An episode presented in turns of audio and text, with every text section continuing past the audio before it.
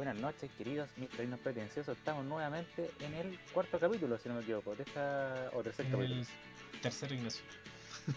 El tercero. Estaba yo adelantado, es que bueno. Eh, Tú estás en el ustedes ya 2030. saben cómo es. Estaba un poquito adelantado, entonces lo reiteramos nuevamente. Estamos en este tercer capítulo de esta tercera temporada, igualmente. Mira vos, las Así coincidencias. es. Eh, así es, ¿no cierto?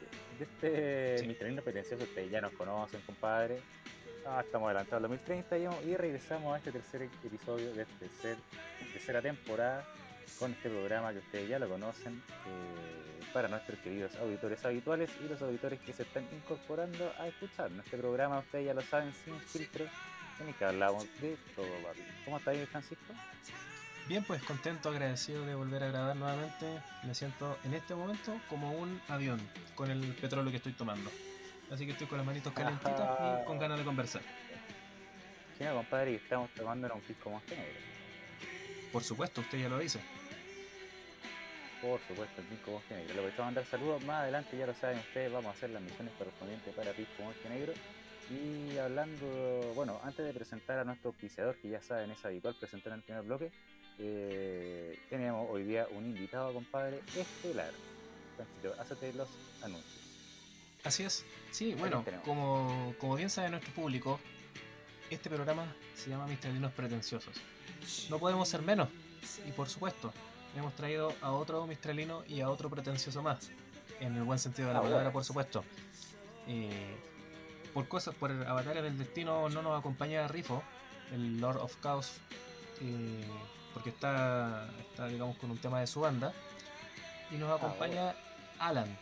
Si bien, eh, si bien él llegó al final de nuestra carrera, pudimos encontrarnos, pudimos compartir un poco en empate, poder conversar. No sé si la palabra será correcta, quizás debrayar un poco sobre alguna idea. Y nada, pues le ganamos la primicia a Vilches, que Vilches lo quería tener en un capítulo. Y como no estuvo, le saco pica desde aquí, le tolero como se dice, y me tomé la libertad de invitar a Alan. ¿Cómo estás? Bueno, muchas gracias, buenas noches a ambos y a todos los que van a escuchar este programa. Sí, por Bien, supuesto. bien, súper bien. Yo estoy viviendo en San Antonio. Y Ah, bueno. nada, pues, eh, claro, más cerca de la playa y eso también tiene otro aire. Qué Y acá terminando lo último de la, lo último correspondiente a la, a la carrera, a la carrera que nos vincula y que nos, nos permite conocernos. Bueno, Sí, por supuesto. Y eso, Bienvenido, ¿no? eh, gracias. Perdón. Bienvenido, querido Alan. Bueno, tú ya sabes, te lo estábamos adelantando un poquito antes del programa. Aquí este episodio es sin filtro, perro. Así que siéntete libre de decir lo que quieras. Si eventualmente nuestros auditores nos conocen, eh, se presenta algún tipo de querella o demanda, la notificamos directamente al domicilio de Cristóbal. Así es. Así es. Querella, demanda, funa, Excelente. amenaza. Claro. Eh, lanzada de piedra, qué sé yo, todo a la casa de Cristóbal. Oye, papito, y, y bueno, usted ya lo sabe, nosotros generalmente venimos ya en esta última temporada sin pauta, un poquito a la vida, así que Francisco, cuéntanos un poquito quién nos tienes esbozado para hoy dentro de esta Bueno, de pauta. Como nuestro público, como nuestro público bien sabe, y como tú bien sabes, Ignacio, eh, los primeros minutos merecen al comentario Oh, deportivo. perdón, me está, Al- me está adelantando. ¿eh? A ver, Me está adelantando, papito, mira. Lo estábamos olvidando, ya lo mencionábamos, así que es necesario hacer las menciones correspondientes antes de empezar de lleno a hablar de lo que nos convoca, pues, papi. Así que vamos a darle Usted un gran sabe, saludo a nuestros amigos de Anime Store. Ustedes, nuestros queridos auditores, ya la conocen. Anime Store con Z. eh, que, mira, vamos a hacer ejercicio de siempre todas las semanas. Y lo estoy revisando y mira, me, me- me sorprendieron dos cosas, compadre. La- lo que estaba revisando en la página de Instagram, eh, que ya lo saben ustedes, Anime Store en Instagram con Z. Eh, mira, me llamó la atención unos polerones del Caballero del Zodiaco, compadre, que están demasiado nave, compadre. ese Polerón ese polerón que mencionaba Nicolás que, que habían dado para participar en sus ferias cuando les doy apoyo. Con eso, con eso es como es Mira parte del uniforme que nosotros tenemos, por así decir. Mira, oye, pero están de verdad muy, muy bien, ¿eh? Una calidad Claro. excepcional, ¿eh? Obviamente para hacer el juego, eh, cada una de estas representa el santo dorado de tu signo, entonces se supone que cada, por ejemplo, no sé, pues Nicolás, que es el socio fundador, es Leo, entonces anda con la armadura de Ayoria, que es el santo dorado de Leo, ¿cachai? El personaje. Eh, y esa es la gracia, porque igual tú, tú vas caminando por la Feria Friki, no sé si Alan qui- quizás conocen el evento. No, no, jamás. Eh, bueno, la Feria Friki básicamente, como el nombre lo indica, es una feria temática que muchas veces se hace en, el, en un parque que está al frente de la, de la Facultad de Derecho de la Chile, ahí en Ah, Recoleta, bueno. entre Bellavista y Santa María. Justo hay un parque ahí. Ya, Eh, entiendo, sí, sí sé dónde. ¿Cachai? Regularmente se hace ahí. En, otro- en, en algunos casos se hacía, digamos, en comunas, pero principalmente se hace ahí. Y tú ves todo lo temático, todo lo, todo lo temático a, a lo friki. Esto es juegos, eh, juegos digamos de, de- de consola, TCG, juegos de cartas coleccionables, eh, compras de figuras, eh, todo lo que es mundo también relativo al anime, juguetes, retro, todo eso lo encuentras ahí. Entonces por eso nosotros andamos con ese tipo de indumentaria si tú quieres. Ok, No, está buenísimo, compadre. Mira, y otra, otra imagen que me llamó la atención, que no la había visto en el store, ¿El eh, boxer? eh, es una figura de Sub-Zero. Ah, sí. Entonces, si era que Mira, se lo voy a comentar en el escritorio para que no entiendan, yo me caí de la risa. Es una, es una figura de Sub-Zero está con una figura de Woody, de Toy Story, y tiene la cabeza, digamos, en, De en una lanza o en no sé qué. De, de Woody. está muy buena. bueno, ustedes Es que saben bueno, que ahí obviamente de... un, crossover. Claro, nuestro amigo de Aniversario también tiene su sentido del humor. ¿eh? Sí, por supuesto. Así que bueno, le aprovechamos a mandar un querido. ¿eh? Ah, perdón, quiero que eh, me perdí un poco. Bueno, usted sabe, los rusos es típico para estos días eh, que nos toca el programa que nos vienen a invadir acá, nos hacen el sabotaje correspondiente. Así que bueno, ustedes ya lo saben. eh, no, básicamente mandarle un saludo, un querido saludo a nuestro amigo Nicolás. Ya lo saben ustedes, el CEO, el Chairman Around the World de Anime Store. Así que le aprovechamos a mandar un saludo y también a todos nuestros queridos amigos de Mr. No Pretencioso. Lo invitamos a revisar su página web eh, animestore.cl y también su página de Instagram Animestore y de Facebook, ¿verdad? Justamente, como tú bien dices, eh, Instagram y Facebook principalmente, ustedes los pueden contactar por un Claro. mensaje, hacer cualquier consulta, un encargo, la existencia de alguna figura, la modalidad de pago, que son bastante eh, cómodas entonces para adquirir una figura que son de muy buena calidad. ¿Qué Y también decir? aprovechar de decirles que ellos están trabajando con pandemia. Sí, por supuesto, obviamente todos los, los encargos se demoran unos días más, hay que hacer un margen de error ahí, eh, Claro. destacar eso, pero obviamente las figuras siguen llegando y se siguen enviando. Pero cumplen, pues compadre. Bueno, ahora a propósito, aprovechar el tercer retiro del 10%, ¿no es cierto? Podéis comprar el 10% en figuras, compadre. Bueno, el tercero, el cuarto y el quinto por lo que por lo que se ha dicho. No te puedo creer. Bueno, ya, eso lo dejamos para materia de para, para el futuro. Sí, sí, sí. Eh, un aplauso bueno. entonces a Animestor. Un aplauso a nuestro amigo Dani Mestor, compadre. Ahí siempre, en esta tercera temporada, con nosotros nuevamente Anime Store. Oye, papito, ya lo adelantábamos ahí mientras hacíamos la intro. Eh, ¿Qué nos tienes para día, pues, compadre? Esta semana estuvo, igualmente que la semana anterior, de pelos. Sí, sí, pero partamos por algo tranqui. Eh, yo Dale, lo había alcanzado a adelantar y como somos medio dispersos nos desordenamos, pero unos, unos minutitos dedicados al comentario deportivo nunca, nunca está de más. Tú estabas calladito, por po, favor. no, no dijiste nada. No me traigas, no me traigas el fútbol hoy día, compadre. Oye, pero al menos dale el margen de error a Vidangosi. Pues yo por Vidangosi hasta Palestino prefiero que pierda con ya, Vidangosi, sí. para que se Es verdad, reivindique. pero mira, re- reconociendo a Ian Goxi, qué gol que se pegó. Se pasó al ¿Sí o no? arquero, bueno, se pasó a los defensas y lo metió de tres dedos. Pero mira, si Vidangosi es feliz, yo soy feliz. Hay que reconocerlo, hay que tirarle un, una bomba, weón, a Poyet para que se ponga las pilitas. y Ya no es el primer partido que llevamos eh, perdiendo, así que bueno, hay que hacer harto trabajo ahí con Oye, la Católica. Espérate, y ojo, destaco a Vidangosi, y quizás tú aquí te puedas enganchar un poco con el tema y un poco con lo que podríamos conversar también en el futuro, es que.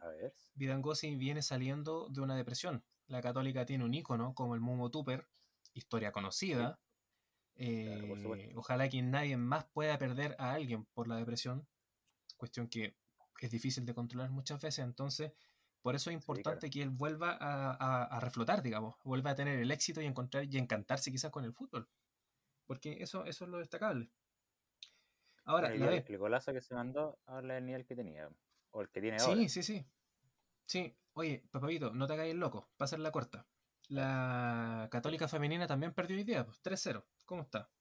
No te lo puedo creer, compadre. con ¿Qué le Palestino, ¿en serio? Al Catrí campeón. Es que ya no es tricampeón, pues si se fueron con tres Ah, goles. bueno. Es que tú soy Tino Tino. No, pero todavía tenemos, tenemos el palmarés, pues, compadre. Ya, nada, Oye, nada que hacer. igualmente, hablando de fútbol y hablando de, de derrotas, hiper derrotas, hay que mencionar necesariamente a nuestros amigos colocolitos.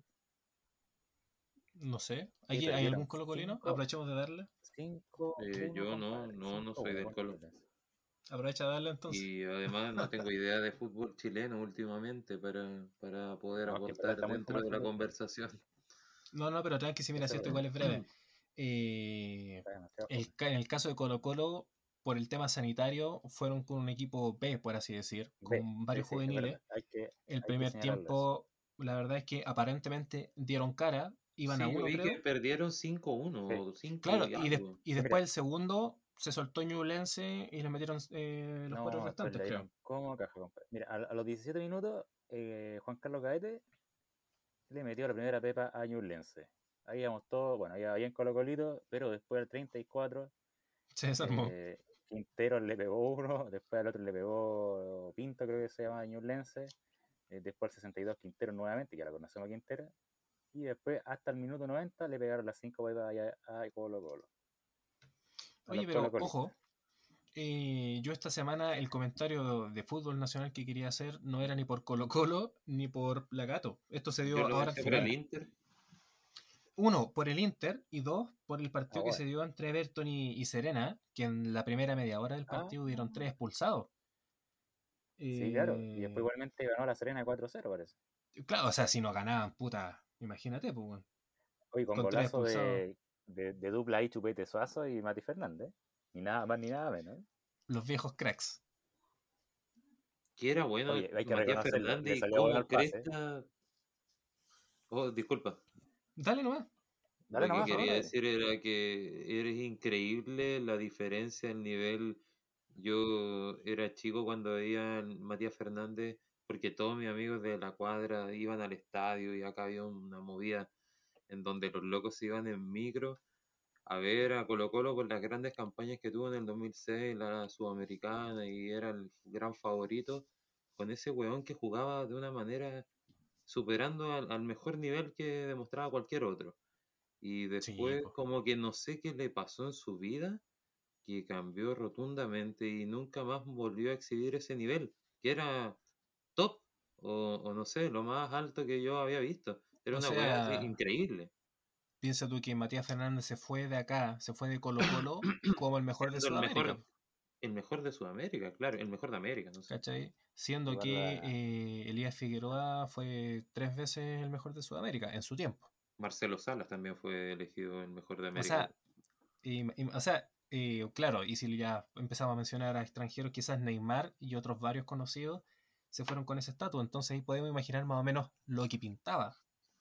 Tremendo. Las lesiones ¿Cachai? no le jugaron bien tampoco. era. No, las lesiones y anda a saber tú si el pensamiento también, porque hay algunos chicos que eh, eh, el, el futbolista, o sea, ni siquiera el futbolista, el deportista chileno, corríjanme ustedes dos, madura distinto. Eh, tú estás viendo, por ejemplo, a esta bestia, a Haaland, eh, jugó en Austria, Austria, Alemania, eh, jugando en las juveniles de grandes equipos, donde varios equipos ya tienen un equivalente a Champions League, por ejemplo, a nivel inferiores, eh, y con esa experiencia. Entonces tú te das cuenta que el juvenil de 20 años llega a una explosión brutal. Ah, eh, Alan ya mencionaba el Inter, tenemos el caso de Hakimi, ojalá fuera chileno Hakimi. Eh, ya quisiéramos un puntero derecho, papito, como Hakimi. Ya quisiéramos. Imagínate, y tiene como 22 años, weón. Ojalá, weón. Bueno, este falta tiempo para poder generar un recambio, ¿eh? la generación del recambio. Bueno, vamos comprando buses entonces. Ah, bueno. Ah, bueno. Oye, ¿y qué te iba a decir? Mira, hablando de deportes, compadre, ya que nos pegamos en eso, solamente señalar que este fin de semana era fin de semana de Fórmula 1, compadre. que Estuvo buenísimo. siempre, pasa, siempre pasa lo mismo, Alan. Hablamos de deporte y este se mete con Fórmula 1. dale, Ah, dale, dale. Dale, Yo lo veía desde Fórmula 1 por chico. Yo también, también gozaba de la Fórmula 1 cuando chico. solamente vamos a resumirlo y decirlo que Toto Wolf lo hizo de nuevo. tenemos a, a, Hamilton ahí primero, eh, tenemos Verstappen en segundo, Bottas tercero, y, y, y que a, mí un, un, personaje que me sorprendió en la carrera, Checo Pérez, eh, mexicano. Buenísima carrera que hizo. Buenísima, sí, sí buenísima, buenísima. Así salió cuarta y iba primero, lideró gran parte de la carrera con neumáticos que no había cambiado, o sea, dio como 43, 53 vueltas bueno, con el mismo neumático. ¿Tanto? Imagínate eso. Oye, pero mira, hay una cosa que nunca se me olvidó, no me acuerdo, no, no, no, no sé qué, qué pista. Yo me acuerdo del caso de Raikkonen, una vez, hay una hay una pista, no, tú me dirás quizás el premio, eh, en que termina en una curva y luego de la curva, por así decir, una L, inmediatamente viene, digamos, la, el punto de partida. Eh, y Raikkonen, yo me acuerdo, aguantó el motor, no hizo cambio de motor, bueno, de vehículo en realidad, eh, y iba haciendo la curva la última vuelta y cagó el auto, weón. Y Ah. por, por aguantarlo, por aguantarlo, por aguantarlo, Sí, sí, sí. cagó. Nunca se me olvidó esa pasar. Entonces, cuando tú me decís cincuenta y tantas vueltas sin cambiar el compuesto, uy, uy, uy, qué riesgo. Sí, pero como digo, mostró calidad, mostró nivel Checo Pérez, así que hay que señalarlo acá en este humilde programa.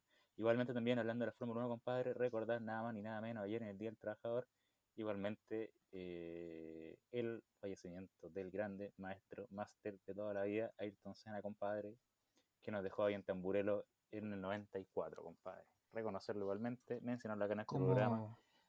Yo una vez vi un documental muy bueno de Ayrton Senna y recuerdo cuando era chico las últimas carreras que debo haber visto con mi viejo, porque él seguía también.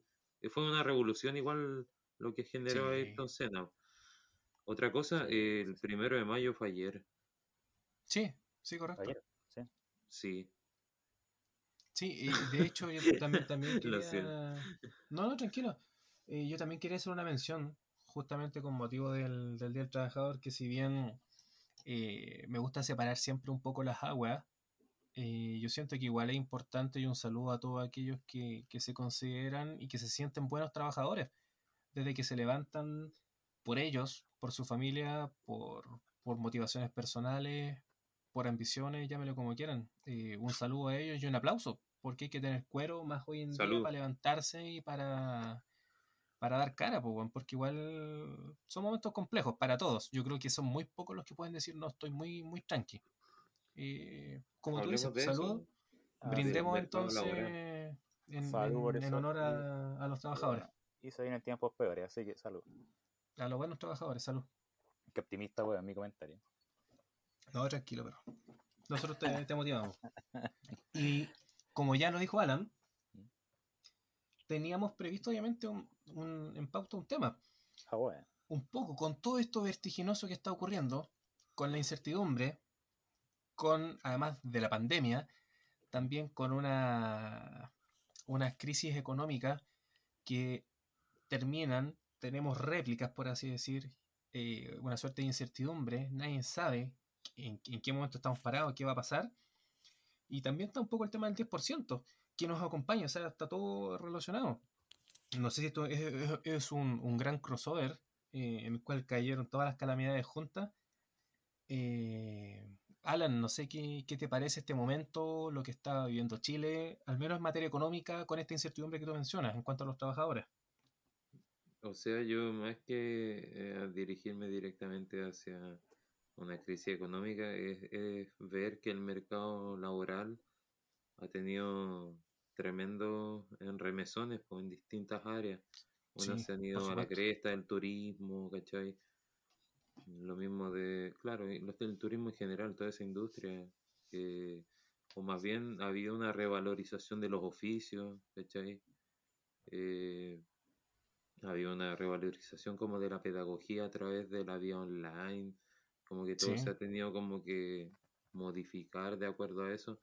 Y claro, hay algunos mercados que, que se han ido abajo y hay otros que han florecido, como que hay gente que ha visto que si hay limones, no sé, pues ponte a hacer limonada, es decir, desenvuélvete Tan de la mejor manera nomás y, y para adelante. Yo creo que eso de- todos lo hemos visto de, de una o de otra manera. Sí, sí, sí, sí. Eh, Basta, basta con el hecho de pasearse un poco por el metro de Santiago, por lo menos. Y si tú te quedas al menos unos minutos en andén, o en el cambio de andén, tú vas a ver que hay alguien esperando para hacer un- una transacción. Sea desde ropa, sea desde algún artículo, algo. Entonces ahí tú te das dando, tú te vas dando cuenta que la gente está buscando, se del está, emprendimiento propio. claro, se está salvando. Claro, y como que por lo mismo decía, porque dentro de eso yo creo que una de las áreas más afectadas ha sido la, la del mercado laboral del arte. Los músicos, los actores o bailarines o los mismos metros que tú mencionabas que ya no pueden ser abordados de parte de algunas personas que vivían de eso, po, o de Sí, actividades que también no son tan, no están tan reguladas. Uno quiera pensar que son buenas o malas o como las llame, pero que ahora ya se ven realmente coartadas, po. Y, y nada, po, por ejemplo, hay también lo mismo el 10% creo que va a permitir generar más de esos emprendimientos y darle más movilidad al flujo de la economía. sí, por supuesto. ¿La ve? No sé, ¿te tenemos? ¿Los rusos te captaron? Eh, sí, claro. eh, bueno, yo estoy este. Sí, tienes, tienes toda la razón, efectivamente. Mira, eh, yo igualmente estaba escuchando en la semana eh, los estudios que está haciendo JP Morgan a este respecto, sobre todo en, en Chile, ah, respecto de Chile. En cuanto a las estimaciones, Eh, dices tú. re- sí, sí, sí, se refería al PIB y se refería a que eventualmente se iba a mantener dentro de- del dígito, eh, básicamente por el tercer retiro y por el Día de la Madre, compadre. Pero bueno, eh, señalaba que efectivamente se iba a mantener, creo que en el orden del 6% el PIB en crecimiento. Eh, no he visto Lima Sexy, no sé cómo estará. Eh, y también me llamó la atención algo que leí por ahí, que eh, el Banco Central estaba utilizando Twitter. Eh, estaba Sí. utilizando Twitter, pa- te lo juro, para medir los comentarios que se estaban haciendo respecto de la economía y de la incertidumbre económica. ¿ya? Eh, ellos también, como te digo, estaban analizando eso y llegaban concluyentemente a que la economía está estancada. O esa es la percepción que al menos tenía la, O la sea, gente que opinaba en Twitter. claramente, pues, claramente. Eh, un poco lo que tú mencionaste, Limasec, a mi gusto, y un poco por olfato ya, uno podría decir que podría estar cayendo. pues, si, ¿Quién va a estar Claro. comprando cosas más allá de lo básico? O sea, claro, no va a faltar el que va a recibir la plata, weón, y va a ir a comprarse un- una tele, weón. No falta, ya, no falta el pajarito, Claro, pero supuesto. La mayoría entiende que va a recibir lucas y va a pagar el hipotecario, puta, para comer, para tratamientos médicos, Oye, para arreglar la casa, que es lo que se ha visto estos últimos meses. hablando de lo mismo que tocamos recién, yo no puedo dejar, no puedo dejar pasarla, compadre, y no puedo creer la resolución que tomó el Tribunal Constitucional, compadre. Yo no lo puedo creer, weón. Eh, aún estoy a la ver, espera de la sentencia, no la he leído, pero, pero, compadre, si tú tienes un mandato, el mandato legal, constitucional, perdón, un mandato constitucional para efectivamente hacer velar la constitución o el respeto a la constitución, no podéis tener ese tipo de fallo. Bueno, eventualmente no lo sabemos, seguro que ya he escuchado los comentarios que algunos decían, es que eventualmente lo habría rechazado de forma por la presentación que hicieron. Eh, hay que esperar el mérito de la sentencia, digamos, pero no podéis, compadre. Si tú deberes hacer el control de constitucionalidad, pues. Bueno, ¿A qué fallo te refieres? ¿Ah? al tema del, del requerimiento que hizo Piñera, po, Piñera, por, sí, por el respecto al 10%. tercer retiro. Yo creo que con eso demuestra que es un tribunal político y no jurídico, para Sí, nada. es que ese, ese es el tema, pues eso es lo que Y está, eso lo es lo más grave. la Bepo. Claro, Claro. Claro, de verdad ratificar eso. Es como la wea. es que, es que, es que ese es el tema. Muchos están sorprendidos porque, bueno, o sea, ya lo mencionamos el capítulo anterior. Habían eh, desde el, o sea, hubo, mejor dicho, desde el lunes, si no me equivoco, eh, protestas, había amenazas de portuarios acá y en el exterior de que no iban Pero a si yo vivo acá en San Antonio, o sea, acá estaba la cagada, weón, la cagada, ¿Verdad, ¿Verdad? Tú quemando en todos lados. Sí, pues, weón, si acá está, weón, un, un descalabro a un nivel, están quemando cosas al frente de la oficina de mi viejo, por ejemplo, más allá, no sé, en 7, 8 puntos, paralizando la ciudad de manera increíble. Y, y lo que yo me refiero de- del fallo que, del Tribunal Constitucional no es eh, que yo esté a favor o en contra de lo del 10%, sino de cómo eh, ¿Cómo se actúa? abstiene, cómo actúa, claro, cómo se abstiene de su, de su labor Sí, claro. Sí. de manera tan descarada. Bueno, ahora eventualmente si es que fueran a presentar, ¿alguien se atrevería a presentar después un, una inconstitucionalidad por inaplica- o sea, perdón, inaplicabilidad por inconstitucionalidad? Es que las causales, la verdad es que no, no, no me sé las causales porque son muchas, pero eh, es un ejercicio técnico bastante delicado para presentar ¿Sí? bajo alguna de esas causales. O sea, son dos Eh, prácticamente, son que haya un precepto que en alguna de sus partes o en su Yo totalidad. juraba, yo juraba que eran más, No, que sí, o bueno, al onda menos 6 sea u uno. 8. O quizás Bueno, era, era otra. O capaz que yo no lo entendí bien, pero yo entendía que era que había un precepto que en una de sus me partes confundí, weón. es Es que en una de esas bien tú, tú y me confundí yo. Ojo, tranquilo. Bueno, yo sin ser experto me atrevería a decir que, claro, es cuando una ley en, en, en todo parte Mm.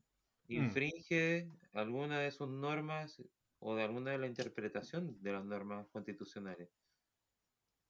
Entonces, eh, aquí lo que se está alegando es que el Congreso no tiene las facultades para poder eh, tener un- eh, presentar ese proyecto de ley, que son facultades eh, como personalísimas del presidente de la. República, pero a la vez se le dan las atribuciones para poder hacerlo, pero a la vez las atribuciones son transitorias y después se discute si la naturaleza de las atribuciones que se le entregaron eran para poder, para que ellos pudieran realizar eso o no. Entonces al final es una, un trámite de una discusión burocrática que no se acaba.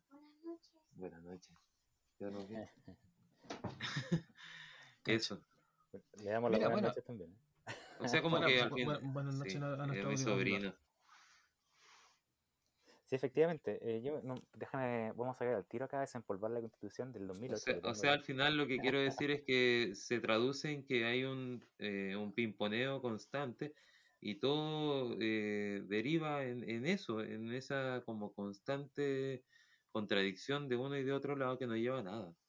Y da lata ver a la, a la política como caída en ese hoyo de, de que eh, se tiran caca unos a otros y la misma ca- caca que hacen, así que che, como que loco es, es Sí. terrible, es un escenario súper decadente. Así es. Mira, La estamos, ley el, estamos haciendo 90 el, el 93, 93, número 6, por si así acaso. es, Estábamos haciendo el fast check y el, efectivamente el 93 número 6 y 7. Ahí lo tenemos, ¿eh? Cacha, para nuestros queridos Cacha, cacha el, el- el- el level. Eh, sí, mira, es importante porque yo siento, como ocurre con muchos juzgados de policía local, por ejemplo, aquí ya me voy a echar encima a los ministros antes de que me conozcan, ah, eh, es que esto funciona como un feudo. Volvemos a esa palabra que más de alguna vez la, la tuvieron que haber escuchado ustedes.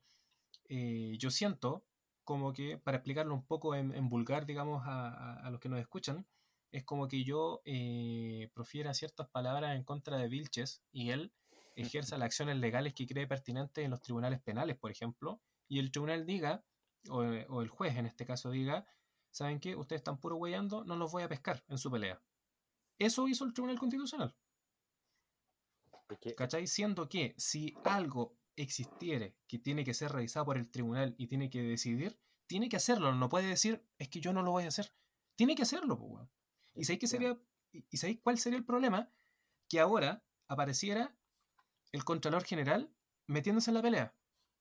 Porque ahora es cuando aparecen las distintas polillas chocando contra la, la ampolleta. Porque todos los que se sientan capacitados de poder opinar van a opinar. Y ahí van a empezar a ver estos choques de, de competencia. que y ya eso se es complicado. dando, po, ya se están dando, la- ya teníamos una falta completa y absoluta de los sistemas de peso y contrapeso, compadre. Teníamos un parlamento que estaba Mm. gobernando de facto, que nadie lo quiere reconocer y establecer como tal. Teníamos una Cámara de Diputados, weón, que puta, por favor. Eh, no, no vamos a decir nada, no, tienes que decir nada respecto de la Cámara de Diputados, de esos queridos honorables. eh, y que en definitiva está siendo ingobernable eh, el gobierno. Es decir, el presidente ya no tiene ningún tipo de poder en un sistema presidencialista, pues, compadre. Entonces, bueno, yo lo veo difícil. veo que los tiempos no van a ser mejores, como decía Pini, sino que van a ser peores, compadre. Yo encuentro que el presidente sí tiene todos sus poderes bien, y, y no, no por esto estoy de acuerdo con eso, pero yo encuentro que él sí está ejecutando todo lo que tiene a mano. Discrepo un poco de eso de que hay un gobierno de- del Congreso. Al contrario, yo creo que hay un, no hay un gobierno, hay un desgobierno.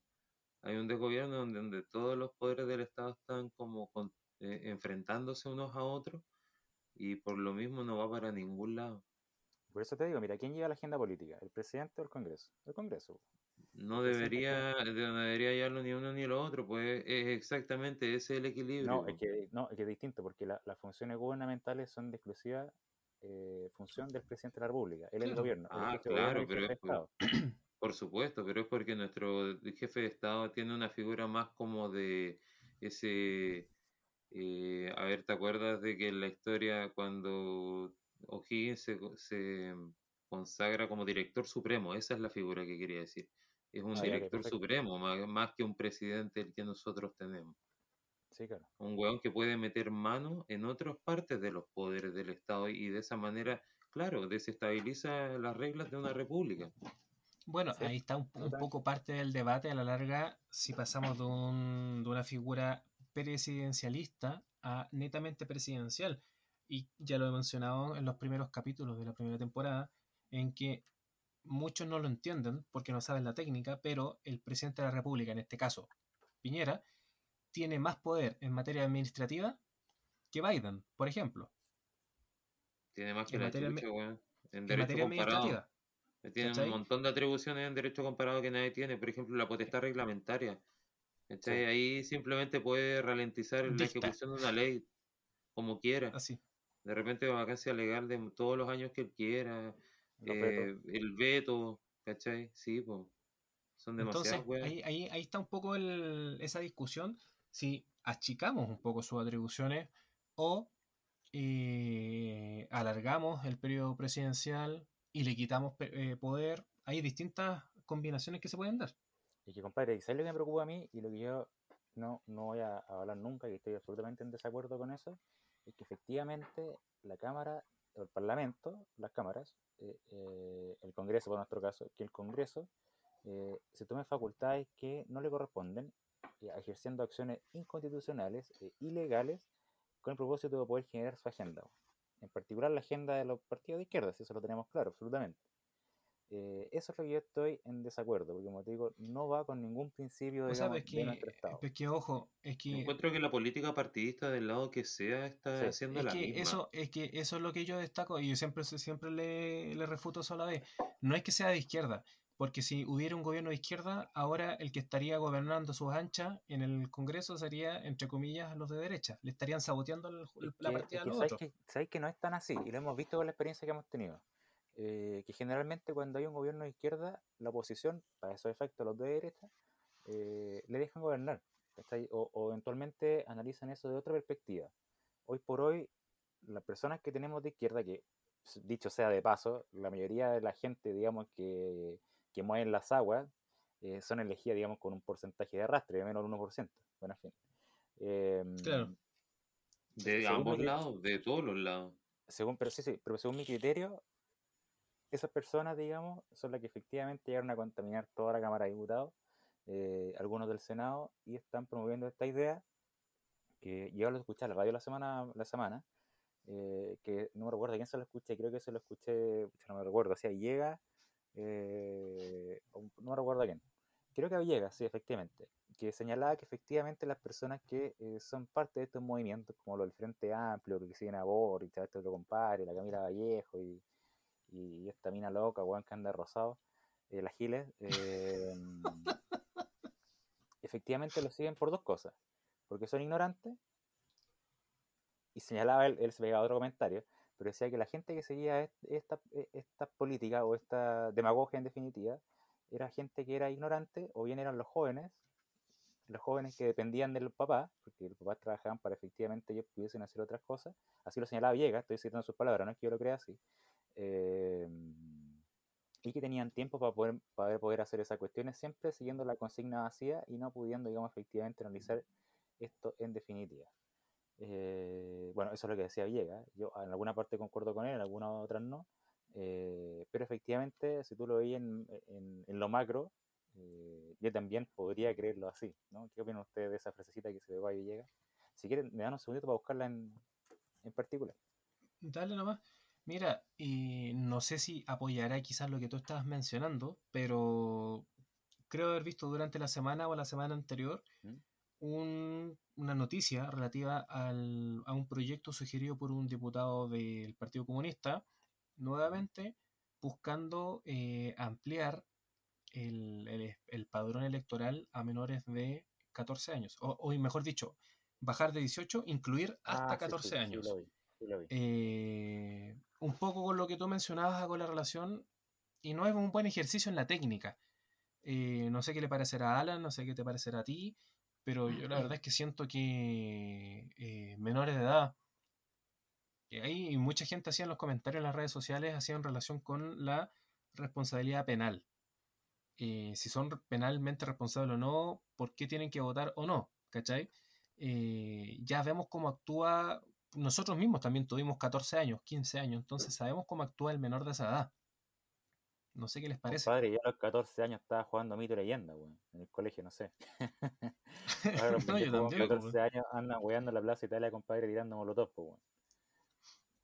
Yo creo que hay que distinguir cada una de las partes, porque A ver, eh, lo que quiero decir es que hablamos de muchas cosas distintas en, en este intertanto.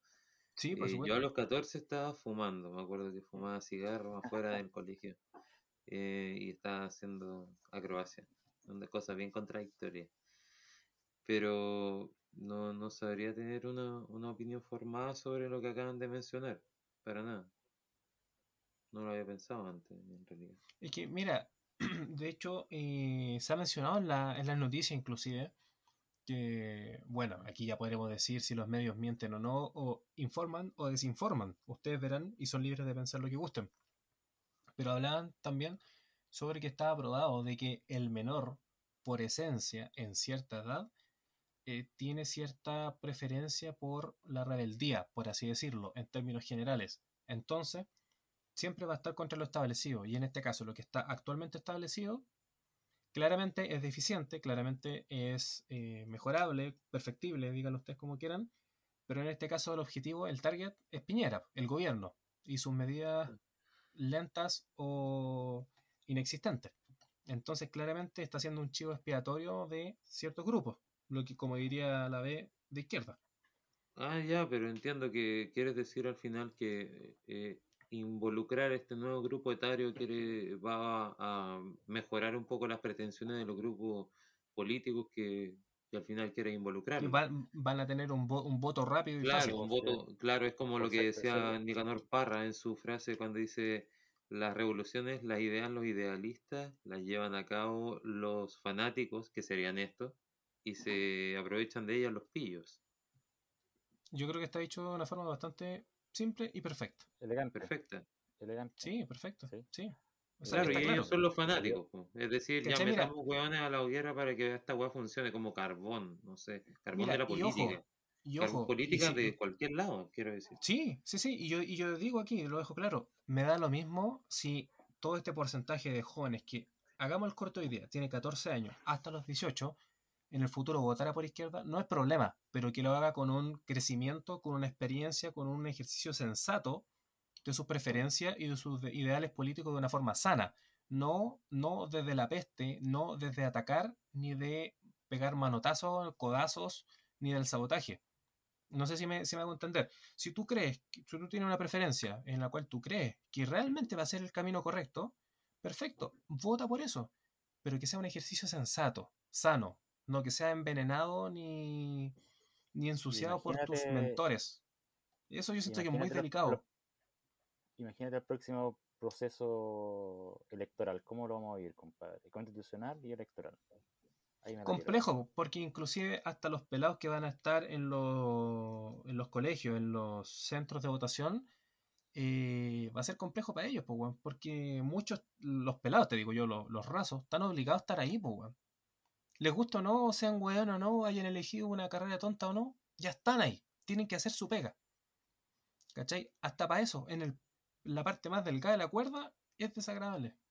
Mira, yo igual adhiero lo que escuché dentro de esta semana igualmente de Correa Sutil, eh, tenía una mirada bastante apocalíptica igualmente y yo en algunas partes coincido. Yo creo que efectivamente no se viene fácil eh, para ningún sector en particular, sobre todo para la gente que en definitiva no le interesa esta weá y lo que le interesa es poder trabajar eh, y poder mantener a su familia digamos, eh, y concurrir con sus obligaciones. La weá, la politiquería, ya déjenselo a los políticos. Eh, yo creo que se viene bastante difícil y Juan, Correa Sutil decía, lo tengo por acá anotado, déjame revisarlo, lo noté para esta, para esta ocasión, compadre. Eh, y él, mira, él se refería como que lo que estamos viendo era un proceso de borrachera, una borrachera severa, así lo señalaba en sus palabras, y que se podía transformar en un desastre. Esa era como la cuña que sacaba eh, el diario. O sea, si tú me permites, eh, no recuerdo las palabras exactas, pero son mucho más ¿Mm? mesuradas que las palabras que tenía Benjamín Micuña Maquena hace muchos años atrás, del chileno. Em, Benjamín Micuña Maquena hablaba pestes del chileno. Eh, entiéndase en ese momento del rodo, que era la mayor cantidad de gente que estaba acá, que si bien era mucha menos población, pero era el que, el que estaba presente. Eh, es difícil, es difícil, porque yo siento, siento que siempre nos terminamos remitiendo a la falta de educación, a la falta de lectura, a la falta de filosofía, porque la gente no está pensando, no está, no está discutiendo en buena, está discutiendo en mala, está discutiendo desde la trinchera. Y de hecho Correa Sutil lo decía así, y señala, para, terminar la otra cuña, es cuando, cuando veo el Congreso, y especialmente la Cámara de Diputados, en la forma en que están legislando, uno dice, bueno, con esa actitud, con esa forma, sin duda vamos a ir por un mal camino. Yo creo que efectivamente en esa frase tiene razón, compadre. Yo creo que no se puede dar eh, ese ambiente que se está dando de polarización eh, en las cámaras, compadre. Yo lo veo muy. A eso me refería con el desgobierno, claro, que era como que esta weá es un, un, circo y cada vez la farándula y la política se están mezclando y no estáis viendo la línea divisoria entre ambas, ¿Qué voy a ver? Voy a ver los matinales de ver a Julio César Rodríguez en la mañana, weón, y Pero es que la, por lo menos la pega de ese weón es, es, transmitir y, comunicar, pero no la de los otros.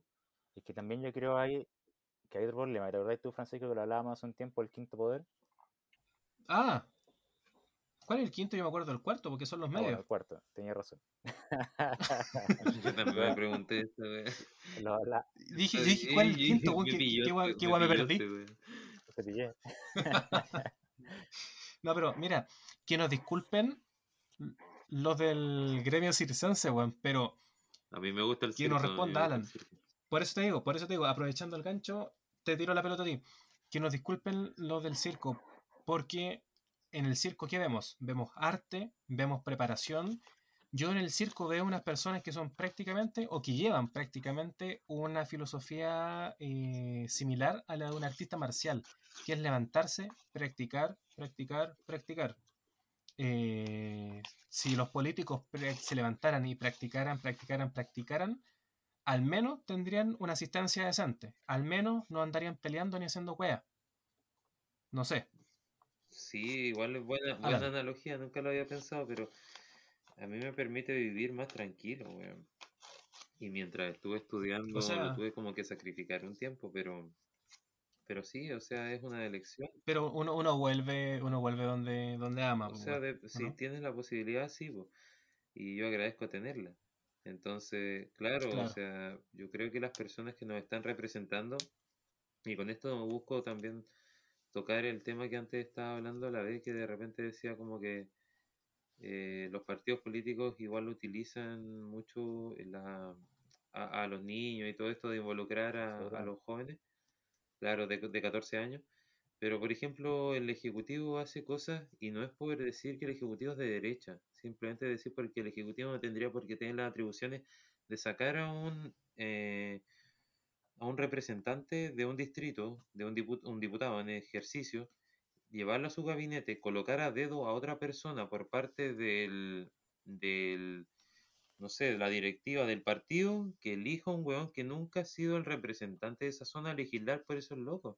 Y también a ganar 12 palos al mes. Que es el caso de la vacancia, sí. Weón. Y una burla porque. Y esa weón, claro, weón, qué intervención más grande. Es un, es un manoseo, por supuesto. Es un manoseo. O sea, a mí me dicen, eh, no te preocupes, tú participas, tú vives dentro de un proceso democrático. Perfecto, yo voto por X y ese X el día de mañana es de confianza del PDLR, lo convoca o quizás lo mueve por un, por un ejercicio político, lo instala en un puesto y sillo de, la administración y, listo, pues. después el, el partido de turno en vista del- de la repartija de, de asientos, asigna a dedo. Usted vaya y ocupe ese puesto. Claro, esto es Siendo que una el weón que estuvo deformación de antes la fue, democracia. po. fue elegido. Claro. po. Fue elegido, digamos, por votación. O sea, se supone que cumplió. ¿Y el otro por qué? Designado. Qué complejo. Eh, sí, para mí es una deformación de la democracia. Y ahí es donde Esas yo creo que convalido con ese término de la demagogia, claro. Sí, claro. Ahí, esas son cosas que eventualmente podrían tratarse dentro de la nueva constitución. Pero la verdad es que yo no lo he visto. sí, He visto puras cuestiones fútiles. Por ejemplo, yo creo que estamos hablando muy de lo sustantivo.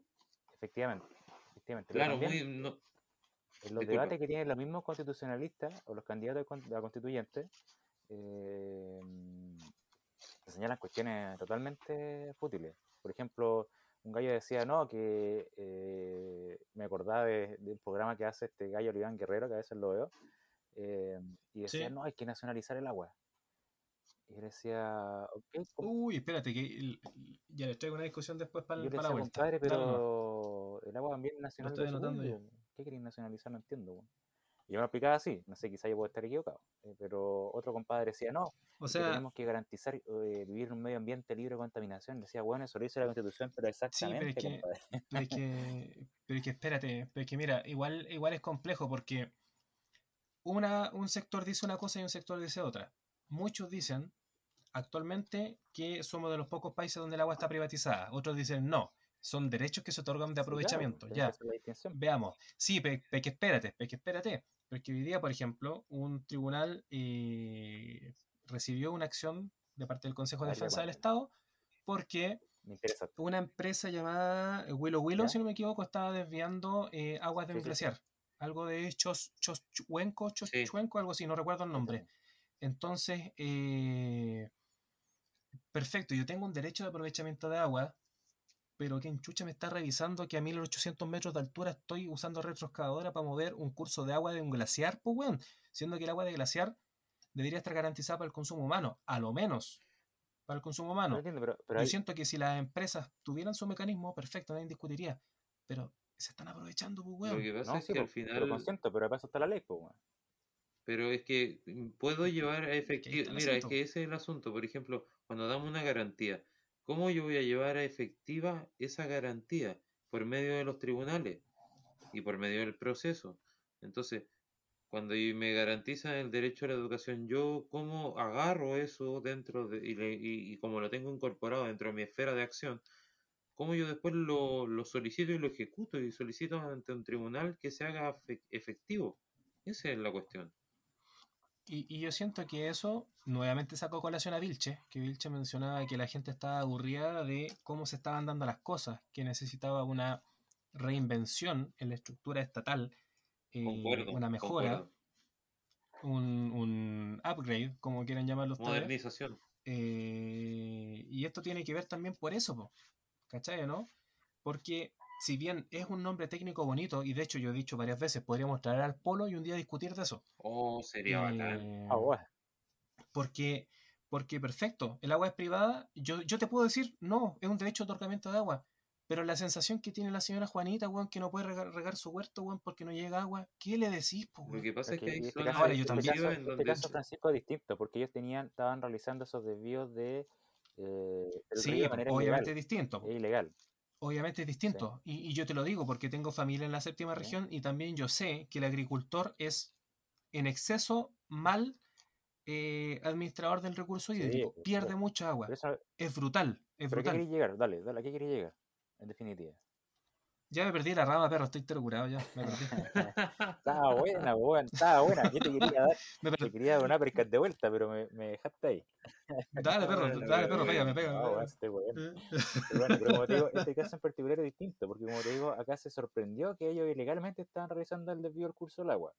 Que es distinto a efectivamente señalar Sí, es que el, el agua es un bien nacional de uso y público, eventualmente lo que se privatiza Sí, los por supuesto, de pero es que aprovechamiento de agua. Es que lamentable, lamentablemente ocurre que muchas localidades, principalmente eh, de la quinta y parte de la cuarta región, que están sufriendo eh, un, o sea, ni siquiera un estrés, sino que una sequía, eh, tú no puedes decirle "Bueno, es de uso público porque ni siquiera tienen garantizada esa agua Es para que, compadre, beber. ¿cómo la podéis garantizar si es que no hay? Es que a eso voy, po, ¿cachai? Por ejemplo, a través ¿Cach- de los tribunales ambientales no se está pudiendo ¿Sí? y cacha que acá en San Antonio ocurre una situación súper compleja, pero no sé si les parece que hagamos un, un- un- break. ¿A la vuelta decís tú? claro. Yo, le, por ejemplo, les puedo contar sí, de sí. cómo, cómo acá un movimiento, eh, un movimiento de unos cabros, eh, puta, se puso como las pilas en, en impedir que el puerto avance hasta la desaparición de un humedal, po, weón. Y humedal que normativamente está protegido, pero que reglamentariamente no se ha llevado eh, a publicación ese reglamento y por esa vacancia está cayendo en manos de la empresa portuaria que está haciéndolo mierda. Y es lamentable, pues, weón. Y, y la normativa lo cumple, y la denuncia y todo, pero aún así no se ha podido llevar a efectividad. Y como que al final los tribunales ambientales parecen estar, estar, pero no funcionar. No, no, no nos hagáis, eh, no nos hagáis un, un spoiler, déjanos ahí Un spoiler. para la vuelta de este bloque. Ya, pues bacán. Ya, perfecto. Estamos Perfecto. motivados. Lo dejamos entonces, Ya. compadre, para pegarnos unos refil y poder seguir con esta conversación que está interesante. ¿ah?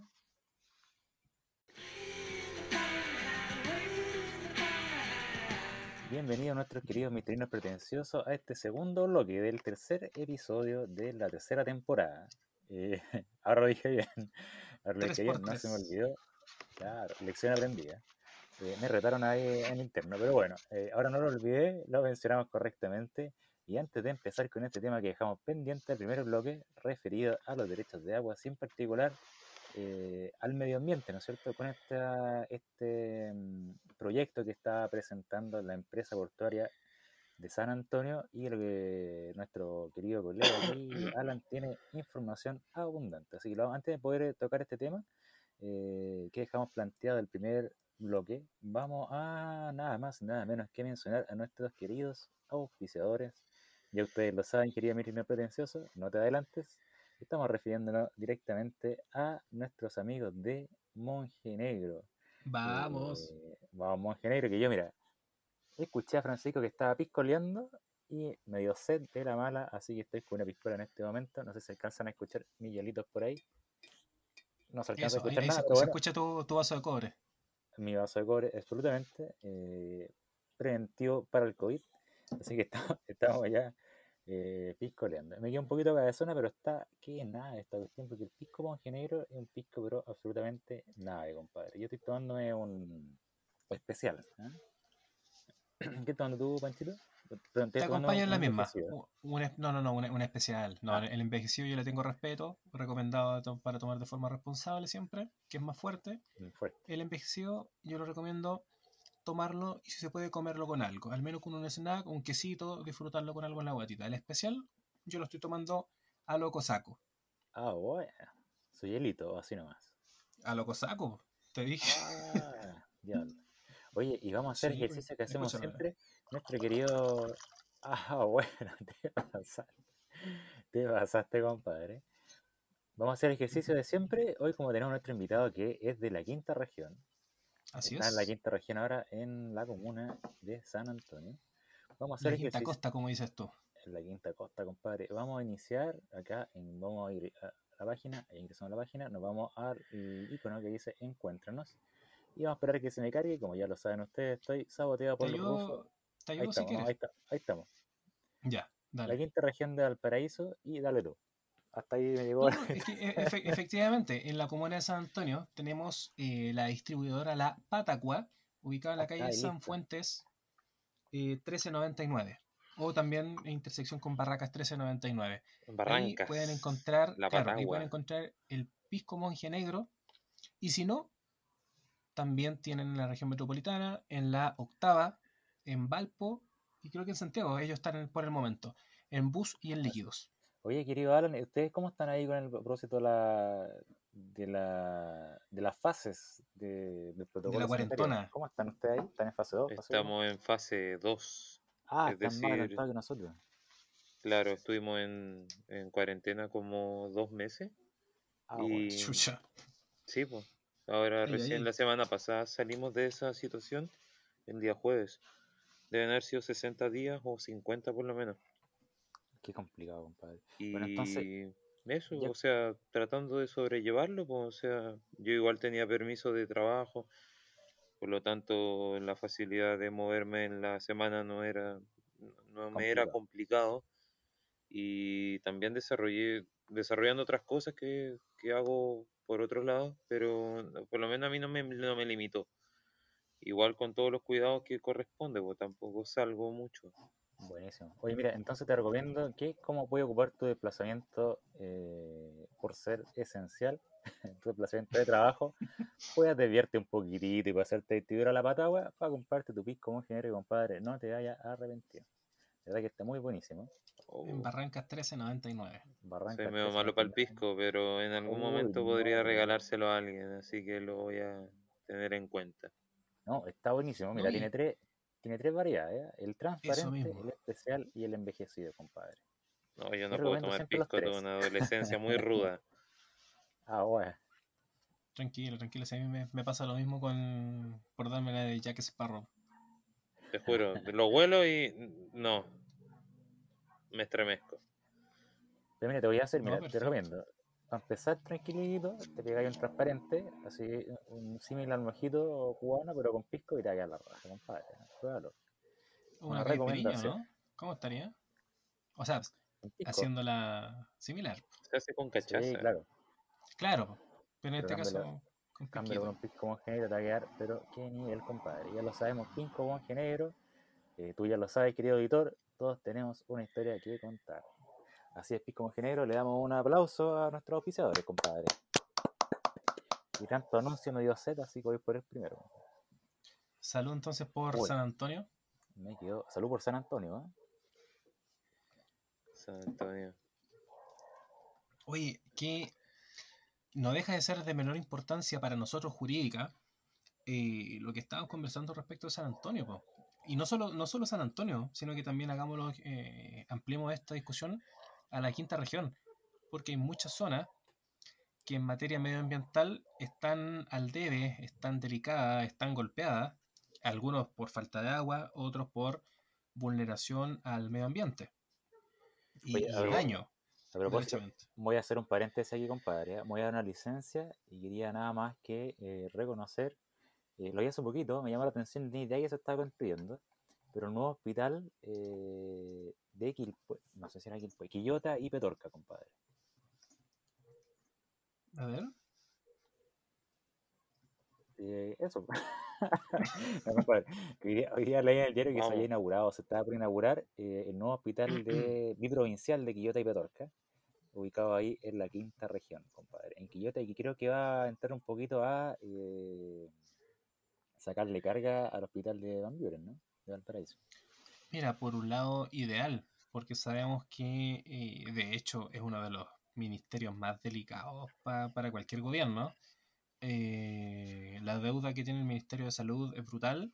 La deuda económica, digo yo, no una deuda histórica o, o de principios, díganlo ustedes como quieran. Está constantemente con números rojos, entonces es difícil tomar el, el área de salud en, en este país. Eh, y más Oye, cuando hay falencia de ciertos tipos de funcionarios. Lo estaba revisando y un hospital, pero de última tecnología, compadre. ¿Verdad que dicen que No, sí, va- yo, yo te puedo tener, te puedo tener un hospital de 500.000 metros cuadrados, pero el, el recurso humano es importante también. Ah, claro. Sí, claro, por supuesto. Pero dice, mira, dice que va a ser uno de los mejores de Latinoamérica, o si no el mejor de Latinoamérica, autosustentable, eh, y que va a entrar con 282 comas críticas. Al toque, así, al, al toque entrando a funcionar para la pandemia del COVID y se espera que entre a funcionar durante este próximo mes. Así O bueno, sea, eh, no, no te quepa duda que las mismas camas que estaban instaladas en gimnasios, en espacio riesgo, todo eso, estaban las van a redirigir al, al hospital. pues, probablemente. Así que Teniendo una, la una buena instalación noticia lista. para la gente Por supuesto- por supuesto que es buena. de la quinta región. Eh, ese era mi paréntesis. Disculpa, digamos con lo que no tenía, con lo que no tenía eh, interesado, interesado, interesado y no quedé, no permitiéndonos terminar el primer bloque, eh, que es este tema de las aguas y el medio ambiente. Las aguas. En particular, en particular este tema de eh, de los humedales de San Antonio, ¿no? Así es.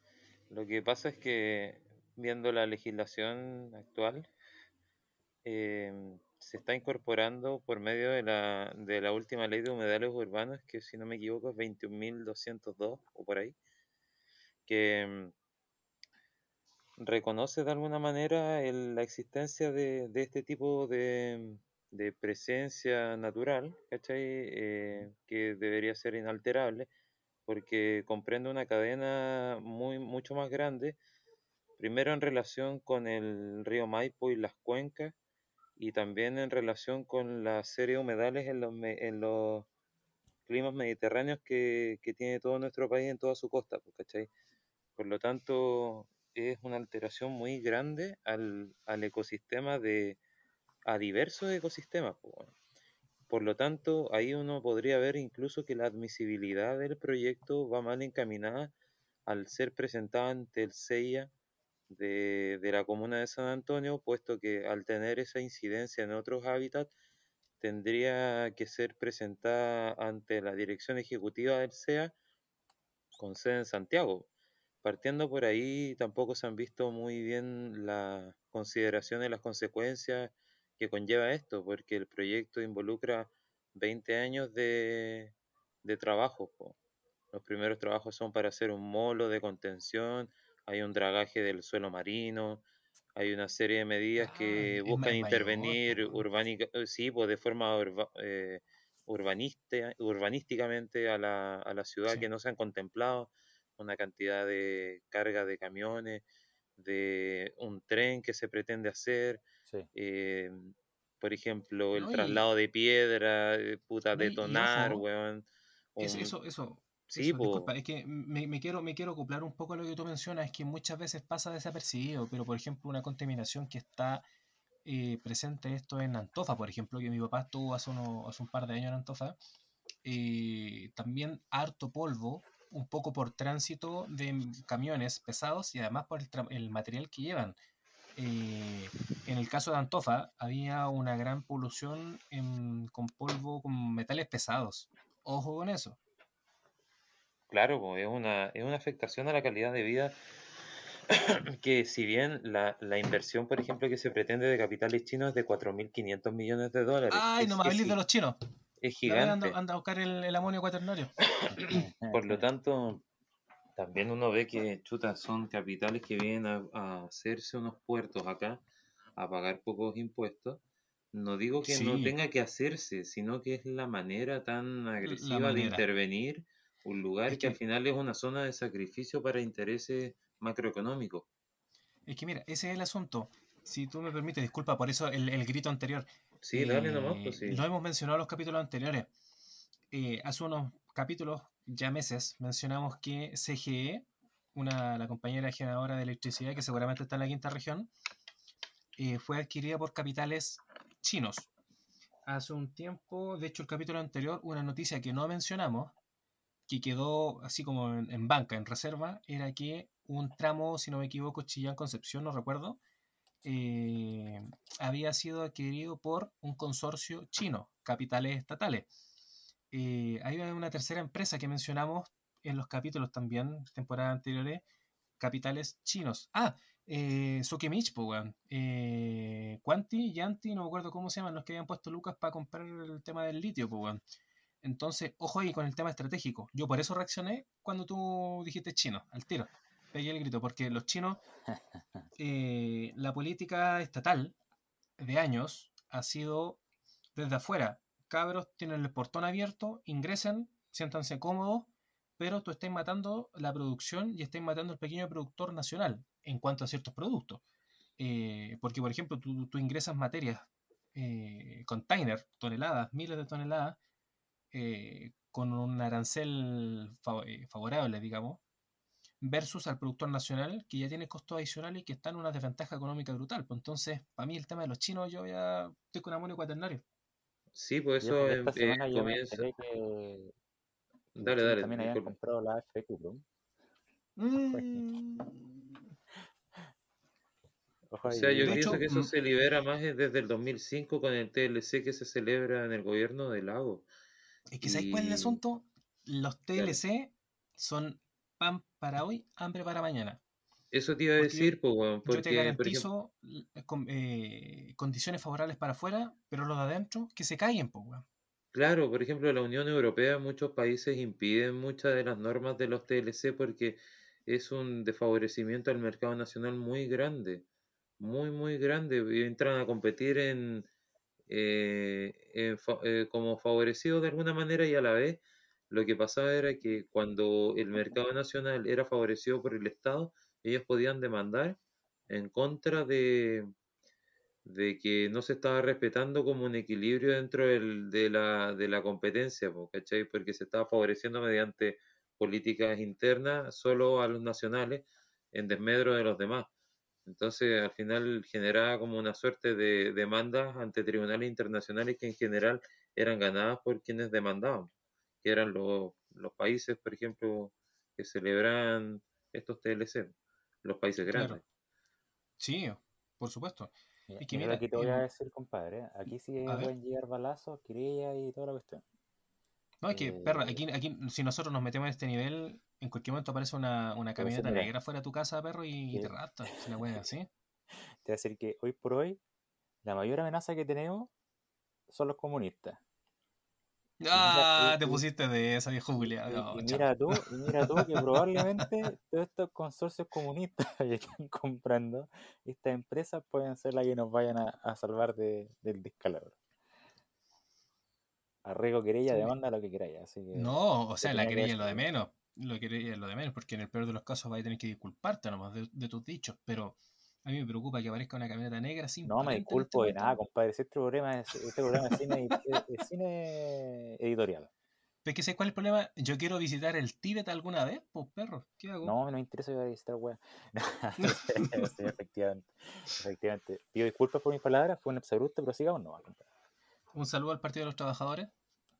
Me voy a sacar la voz aquí, weón. No, No, bueno, tranquilo, fuera de huevo. Eh, a mí me parece importante, insisto, porque eh, da lo mismo el pensamiento político. Yo siento que eh, mucho se discute si el país tiene que ser industrial o no, eh, re- eh, digamos, negando, rechazando ciertas otras cosas. Aquí estamos hablando un poco recién de materias verdes, un poco de protección al medio ambiente, a- al cuidado de los recursos, al menos garantizando Sí, para el sí. consumo humano, que es importante. Sí. Eh, la verdad es que que se venga a meter una potencia en cualquier país de una forma tan brutal en recursos estratégicos, en eh, servicios estratégicos, en eh, materia portuaria, me parece delicado. Me parece delicado que se esté tan a las anchas.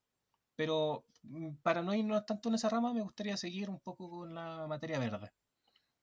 Que, que lo que me importa San Antonio, Sí, ahora que a la larga sean hablando- chinos o, o europeos van a destruirlo igual, pues, o sea, Otro- hay, que evitar eso. Te voy a hacer otro paréntesis, compadre, pero igualmente hablando de China y qué sé yo, y, y de la compra de estas empresas que son eh, determinantes, digamos, para la actividad de todo el país, igualmente hay, hay que destacar que, por ejemplo, en él eh, ya ha desarrollado varias plantas, bueno, que en él tiene una subdivisión que se llama Enel Green Power, eh, y han desarrollado varias plantas eh, fotovoltaicas que están de verdad de primer nivel. Incluso están haciendo una investigación ahora con energía maremotriz, han instalado ahí, en, incluso en San Antonio, lo que estaba hablando, creo que son tres prototipos eh, y que tienen capacidad de abastecer al, al- ¿cómo se llama? al servicio interconectado central. Así que bueno, O sea, lo que nosotros deberíamos haber hecho hace años, weón, en lugar de depender de energía fotovoltaica, que si bien tenemos una gran extensión una gran, un gran recurso eh, eólico en el norte grande, la cantidad de olas y la energía que se produce en el mar es brutal. Imagínate el cabo de Hornos, en lugar de tener, no sé, una cantidad abismal de estas granjas de salmones, salmones que no son nacionales, que son introducidas, eh, tener, tener eh, granjas, comillas, granjas de estas maquinarias que aprovechan la energía mareomotriz. O sea, y que ¿sabes me qué? parece ¿Sabes- sabes- brutal. a lo que quiero llegar, a lo que quiero llegar yo, compadre, es que todas estas compras de grandes conglomerados de empresas que están funcionando, digamos, así nomás, sin ¿Cuándo se me acabó desarrollo, sin, investiga- sin, investi- sin investigación, están generando que los mismos productores nacionales, la misma gente que está encargada de esos asuntos en materia nacional, que se les remezca un poco el piso y vayan generando innovación, vayan generando desarrollo, y que a mí me parece la raja. De hecho, hace un, un par de días eh, vi el proyecto que están haciendo ahí en, en, en el norte, la región de Antofagasta, que es el Cerro Dominador, que no sé si lo han visto. No. Te mentiría. una cuestión, es una cuestión alucinante. Imagínate, la hueá funciona, es autosustentable, funciona con sales, las sales que el mismo ambiente del norte le, gener- le generan a esta cuestión lo tiran en el aire, eh, y con eh, paneles eh, solares iluminan, digamos, este edificio, eh, derriten la sal y la sal genera energía. Mira tú la cuestión de, de, de sofisticación que hay. Pero básicamente para poder eh, remecer un poco el piso y entender que efectivamente la termoeléctrica, la eh, eléctrica carbón o, o la- incluso la hidroeléctrica tienen sus días contados, compadre, en materia energética. Y Chile, eh, Claro, nomás, te lo digo, eh, te lo he firmado ahora, compadre. Chile en 20 Sí. años va a ser potencia energética, así te lo digo. O sea, por ejemplo, al 2030 se supone que nosotros ya tenemos que dejar las energías eh, producidas por carbón, pues, de acuerdo a lo que fue suscrito en el 92, creo. Sí, y sabéis que No, se, y, se va a hacer un cambio, hasta hace poco. se va a hacer un cambio de paradigma, porque nosotros hablamos hasta el día de hoy en las energías eh, no renovables o las renovables no convencionales o convencionales. Entonces el paradigma se va a hacer en que después toda la energía eh, eléctrica generada por el sol o de otras maneras ya que nosotros conocemos como no convencionales van a ser la Sí. convención, van a ser las convencionales. Claro, correcto. Mira vos, ya. Mira, y ojo, prendí, y hace, prendí, poco, hace poco, no sé, hace poco se estaba hablando de que Chile ya estaba en tratativas con Europa en cuanto a que iba a ser productor en gran cantidad de, corríjanme, no sé si de hidrógeno, nitrógeno, Sí, el hidrógeno no verde. ahora. Entonces ya estamos, mira, eso wey, me llena de esperanza. Yo siento que si al menos estamos cambiando un poco el, el- el foco, el norte, el horizonte, yo siento que si estamos preocupados de producir verde, tendremos que estar preocupados de que nuestra casa esté verde, pues, weón, creo yo. Sí, sí, sí. Lo que pasa es que ¿Cachai? creo que ahí la falencia más grande es que cada una de las cosas que produce algo no tiene una retribución de en sí Mm. misma, no, no es autosustentable, ¿cachai? Entonces, claro, que, que produzca algo y que eso mismo le produzca una, una retroalimentación. Porque, por ejemplo, en el mismo, en la área del teatro o de las artes escénicas, se, de acuerdo al INE, se produce el 2,2% del PIB y se regresa al 0,4%. Por lo que quiero sea, decir, le no hay, sacamos la manteca al chancho y no, y no cuidamos a los chanchos que quedan vivos. claro, una una wea así, pues claro. en vulgar. Hipotecamos un riñón para hacernos la diálisis, claro. Mm, Entonces, puta, ahí la estamos buena cagando analogía. Al menos podríamos decir, eh, invirtamos la mitad de lo que produce cada una de las industrias y que el Estado, no sé, pues, retribuya o, o maneje ahí una, una suerte de mecanismo que permita que la weá que genera algo tenga una vuelta de rueda y que permita que una vez más y así de manera progresiva y exponencial vaya creciendo, porque de otra manera es como, e- es imposible.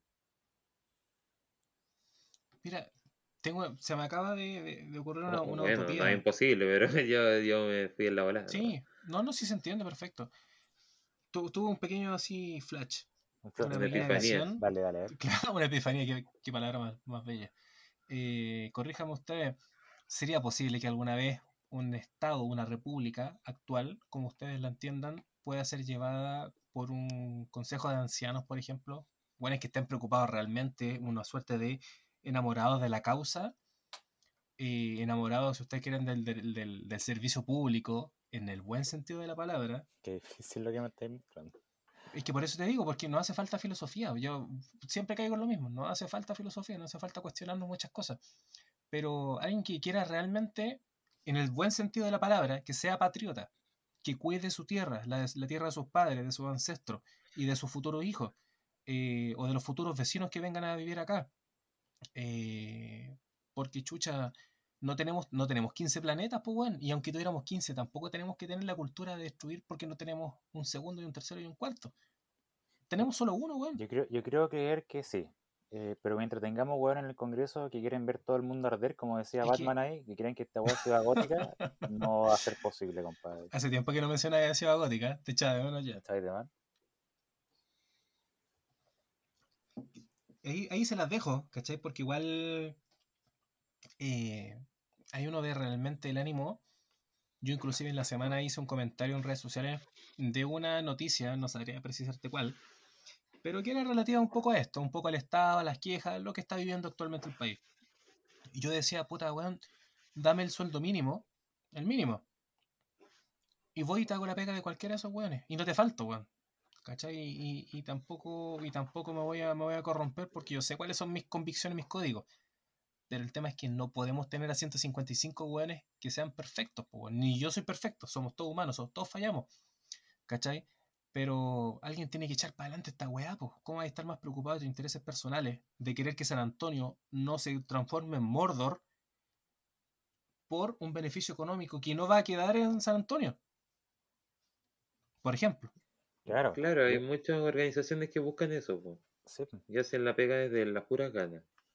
Yo creo, yo creo que eventualmente que el puerto de San Antonio se tenga que eh, ampliar o tenga que modernizarse, quizás es necesario, pero eso no implica, digamos, que sea a costa de este humedal, compadre. Yo creo que hay que buscar el punto medio, hay que buscar el punto de ajuste de manera tal de que se puedan satisfacer todas las necesidades eh, y todas las demandas que tiene cada uno, tanto el puerto como la gente que, de- que es local, como los ambientalistas, como Oye, bueno, los animales aquí- que no pueden hablar, las plantas tampoco.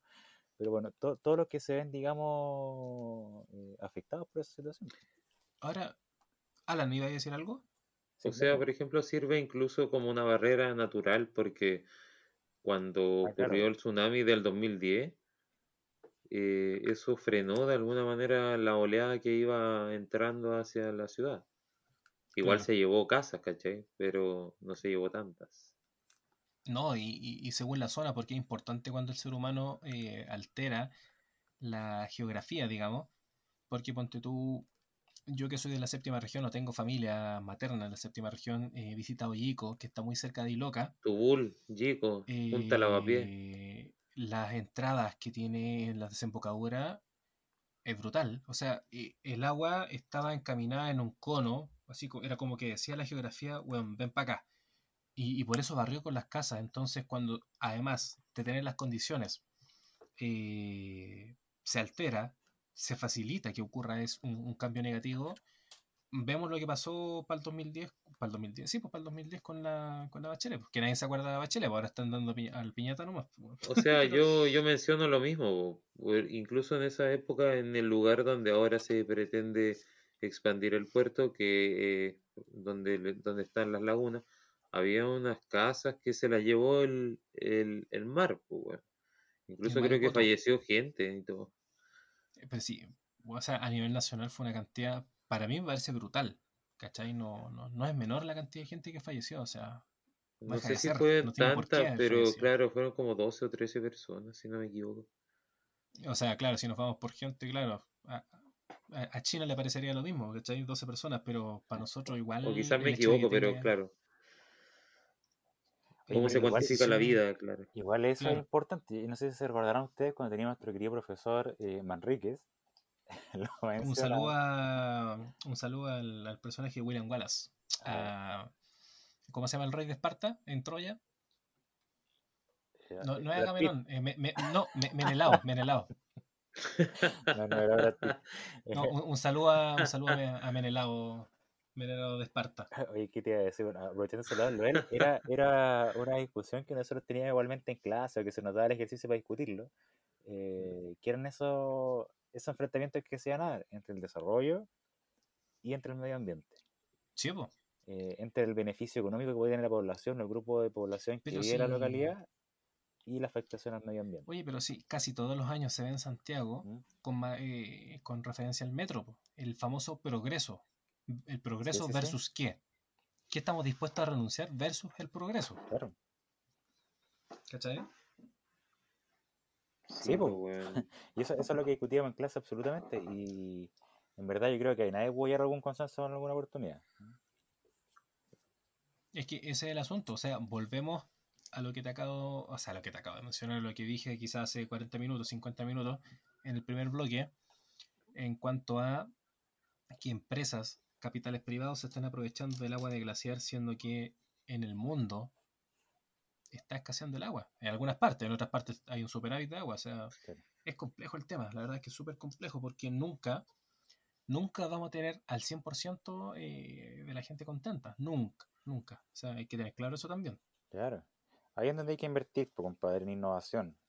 Perro, ¿sabéis, ¿sabéis con qué vamos a tener a la gente contenta? Si tuviéramos 15.000 locales de perro chef. Y no lo hemos mencionado. Oye, buena salida te pegaste. ¿eh? Eh, de verdad, no hemos mencionado a mi RoboChef, pero dejémoslo para el final. Puedo mencionarlo al final mientras seguimos con esta. Puta, mira, yo salí jugando como Iniesta y me, me devolviste la pelota para atrás. Eh, como un ladrillo. Sí, me tiraste, me tiraste un Ya, zapallo. perfecto. pero- bueno, No, perfecto. me Entonces, mataste, me a la mataste. edición tuya vamos a mencionar a nuestros queridos amigos de Perro Chef, que ya lo saben ustedes, le pueden encontrar en su Instagram, en arroba perrochef. Eh, y mira, yo te puedo, te debo confesar que... eh, Yo no conozco a Perro Chef. ¿Qué cocina? Mira, te lo comento. Eh, Perro Chef Va, partió mira. hace un par de años, no recuerdo en qué año en particular, que me van a linchar los de Perro Chef, ah, nuestro amigo Perro Chef. Pero partió hace aproximadamente dos o tres años eh, desarrollando una comida eh, gastronómica francesa. Era, era- e- e- era comida pituca para gente pituca. Eh, partió con unos carros eh, que están de verdad a muy alto nivel eh, y se dedicaban básicamente a hacer eventos. Iban, participaban de eventos pituco igualmente, por ejemplo el de Paula o el Go Fest o otros eh, eventos pitucos gastronómicos. Eh, Uh, la y la. verdad que está, está ¿Qué, muy, en muy- en Curacaví también, pues. en Curacaví también, sí. Eh, están, de hecho participaron acá en las ferias, esta, no recuerdo cómo se llama en Curacaví, eh, la feria Fiesta de la Chicha. Varias oportunidades, salieron bien reconocidos ahí, etcétera. Eh, mira, se dedican básicamente a hacer crepes y waffles fran- franceses adaptados a la gastronomía nacional. Por ejemplo, te puedes encontrar con un crepe o un waffle de- a lo pobre, ponte.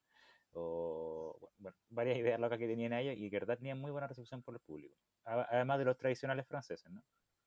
Pero a propósito de la pandemia, eh, se tuvieron que dar una vuelta de tuerca y hoy por hoy están con sus carros habilitados ofreciendo servicios de alimentación a distintas empresas. Eh, hoy por hoy están con tres carros en tres empresas distintas eh, y digamos adecuando eh, su, su carta a los distintos ambientes en los que se desempeñan.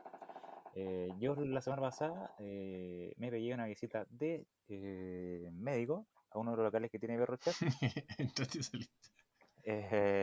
Fue cortita, compadre. Cinco minutos y te pagué. Claro. Y, y, ¿cómo se llama? Son cinco minutos y mano 10 inmediatamente para mi canje.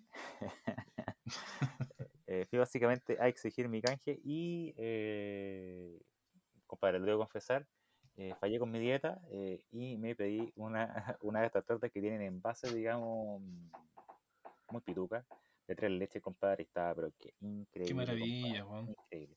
Y hoy por hoy estaba hablando con ellos también y me dicen que igualmente para eh, el Día de la Madre tienen ahí unos productos que van a ofrecer para poder regalar. eh, así que bueno, está bien interesante la propuesta que tenían ellos, son como cajitas, así como lo que tú pedís para, no sé, desayuno de cumpleaños, qué sé yo.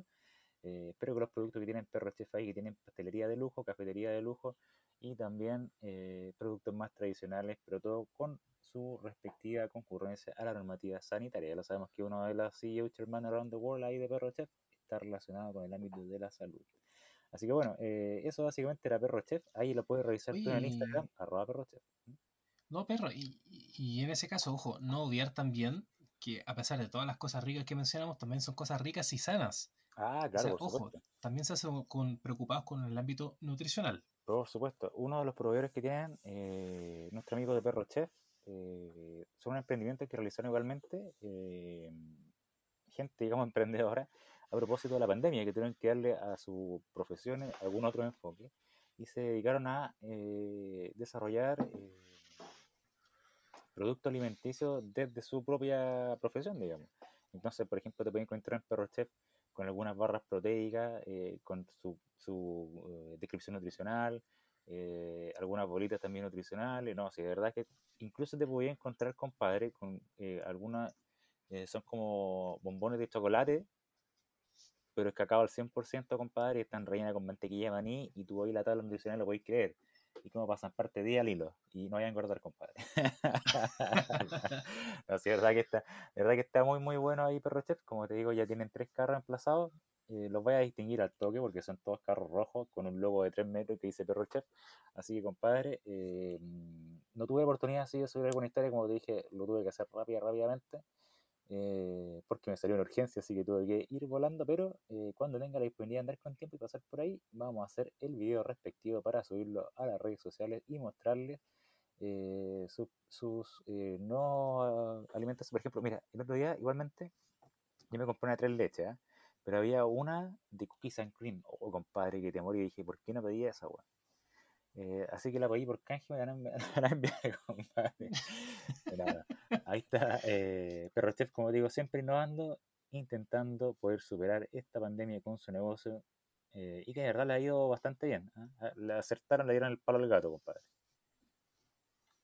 Qué bueno, qué bueno. Mira, de hecho, nosotros siempre tiramos el choque a Vilches, porque Vilches era el que hacía las menciones de, de Perro Chef. está pidiendo el La verdad es que, claro, él, él está esperando que se abran los boliches, digamos, para, para ir y probar el famoso crepé de Perro Chef, po, weón. Ah, sí, Esa es la idea. por supuesto. Y de hecho, no te quepa duda que vamos a hacer una historia cuando se haga ese evento. Por supuesto, compadre. Bueno, ya eh, es incierto cuándo vamos a volver a, a la normalidad, compadre, y cuándo ya vamos a poder dejar las mascaritas. Uh, ha- hagamos una apuesta, yo digo en septiembre. Eh, no, Así como, no, no, pero, pero no, espérate. Yo digo en septiembre así como, como estábamos en marzo, así como a media máquina. Así Ah, como ya funcionando con, con, con, reo- con reojo. Claro. Puta, yo no sé, weón. Yo Alcohol. siempre, siempre no soy tan optimista. Dijiste COVID, weón, y me eché alcohol. Eh, no, yo no soy tan optimista. Yo creo que, compadre, vamos a estar. eh, yo creo que en diciembre, por ahí, recién avanzando en las fases. Y la máscara la tenemos para rato, compadre. No, o sea, yo dije, de hecho podríamos revisar los capítulos para atrás, yo dije, weón, tenemos fácil un año, un año y medio. Yo me acuerdo de haber dicho hace hartos capítulos atrás, en la segunda temporada, un año y medio por lo menos con mascarilla. Y que, ojo, en otras culturas, por ejemplo, japonesa, Sí, claro. coreana y parte de China, regularmente utilizan mascarilla. Si Sí, somos claro. nosotros los vikingos, pues, weón, los, los bárbaros, pues, weón. Eh, no sé qué le parece a Alan esto. eh, ¿Qué es para ti la pandemia? ¿Hay harto? ¿Hay harta conspiranoia? Eh, hay de todo un poco. Claro, la pandemia, como dijo Vilches en un capítulo. Claro, hay gente que no eh, cree en esto. Yo igual encuentro amigos que me preguntan si esto es cierto o no. Uno ve como similitudes con, con películas, pues, weón. No sé, 12 monos, por ejemplo. ¿Cachai? tú lo dijiste, ¿eh? más que evidente. Eh, entonces, yo creo que todos nos cuestionamos harto ya la vida en sí, como para que aparezca algo que también nos permita vivir como más, no sé si miedosos, pero más desconfiados, pues, desconfiados de con quién me junto. Por Oye, ejemplo, ahora oye, mismo hay ¿se una el, el de la B? Ah, lo que pasa es que, por ejemplo, ahora hay como una... eh, una vez leí un, un artículo de un diario gringo que decía como la dictadura de la... No me acuerdo, era como la dictadura sanitaria, por así decirlo, y que todos estábamos en vez de, de atacar al otro lado político, atacar al que no cumple la normativa sanitaria. Ese está haciendo una fiesta, ya llamemos a los pacos, ¿cachai? Oye, Y, y oye, weas no, y, semejantes. Y espérate, ma- digo, como, como un- una suerte de, de tirar a la balanza a alguien y después de ver en las noticias esas personas que se la llevan presa por hacer carrete y todo, siendo que al final todos estamos infringiendo la weá y, y como haciendo un poco de leña del árbol caído. No, y espérate, como digo, todos los capítulos y me dejaste el gancho listo, me hiciste un, un pase, un pase así profundo. Todos somos delincuentes, pues. Eh, A eso voy, la verdad claro. es que somos, somos dueños de la moral. Lo digo porque a la ¿Y larga. qué está hablando del partido de la izquierda? A eso voy, esa doble moral. No Es más allá de, de quién sea, no, sí, izquierda, era una derecha. talla, Aquí, es que mira, es que mira, la, la, la weá va a tal nivel de que hoy día vi en la noticia, durante las noticias, eh, durante el día, en redes sociales, porque yo ya no Oh, me informo por la tele, y yo estoy dos días antes de la tele, porque la tele tiene, tiene la obligación de sopesar la información si es real o no. Las redes sociales están crudas. Eh, había una noticia de que en Temuco había una fiesta con gendarmes, con Paco y Ah, con sí, gente de la Seremi, de salud. sí. O sea, aquí quien chucha se salva, pues. Y siempre digo lo mismo, y vuelvo a la apología de Sócrates, de forma majadera. Si Sócrates aceptaba la cicuta y, se, y cometía suicidio o huía de la cárcel, le iba a dar la razón a los que lo acusaban. Entonces él dijo, no, yo voy a morir porque, aunque sea injusta, yo sé que esto no lo hice. Entonces él cumplió con la norma, él cumplió, él, él fue responsable, él respetó a la gente que supuestamente estaba corrompiendo. aquí quién chucha responde, pues, weón. Si los mismos pacos, los mismos, ya, los pacos, no los carabineros, yo hago la distinción, siempre. Pacos, gendarmes y gente de la Seremi, pues, de la Seremi de Salud. Y en Temuco está la cagada. O sea, Temuco, weón, encerrémosla, que no sé qué, qué hacemos, pues, porque aquí el que quiere responde, el que quiere no. ¿Cachai? Eh, Bueno, me desvié un poco, son parte de la rama de los mistralinos, pero la verdad es que hay pato un poco. O sea, yo he escuchado gente decir que, ojo, en distintas partes del mundo, esto se originó más o menos con la famosa primavera árabe, harta, una, un avispero, digamos, fuerte en distintas partes del mundo y no encontraron nada mejor que controlarlo con una pandemia. Eso es lo que han dicho gente. Es lo que he escuchado. Sí, po, o sea, la misma Yuyuni Navas que ahora ha dicho tantas ¿Qué- qué dijo, cosas. Oye, weón? pero qué horror ¿Qué- qué mina, dijo? compadre.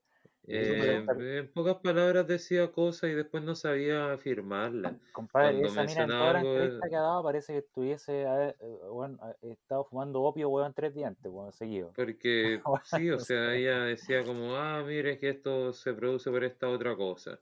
¿Y usted cómo sabe eso? "Eh, no- bueno, no, no me acuerdo, pero lo vi en algún lado. Después puedo revisarlo y te Mm. puedo decir dónde lo vi.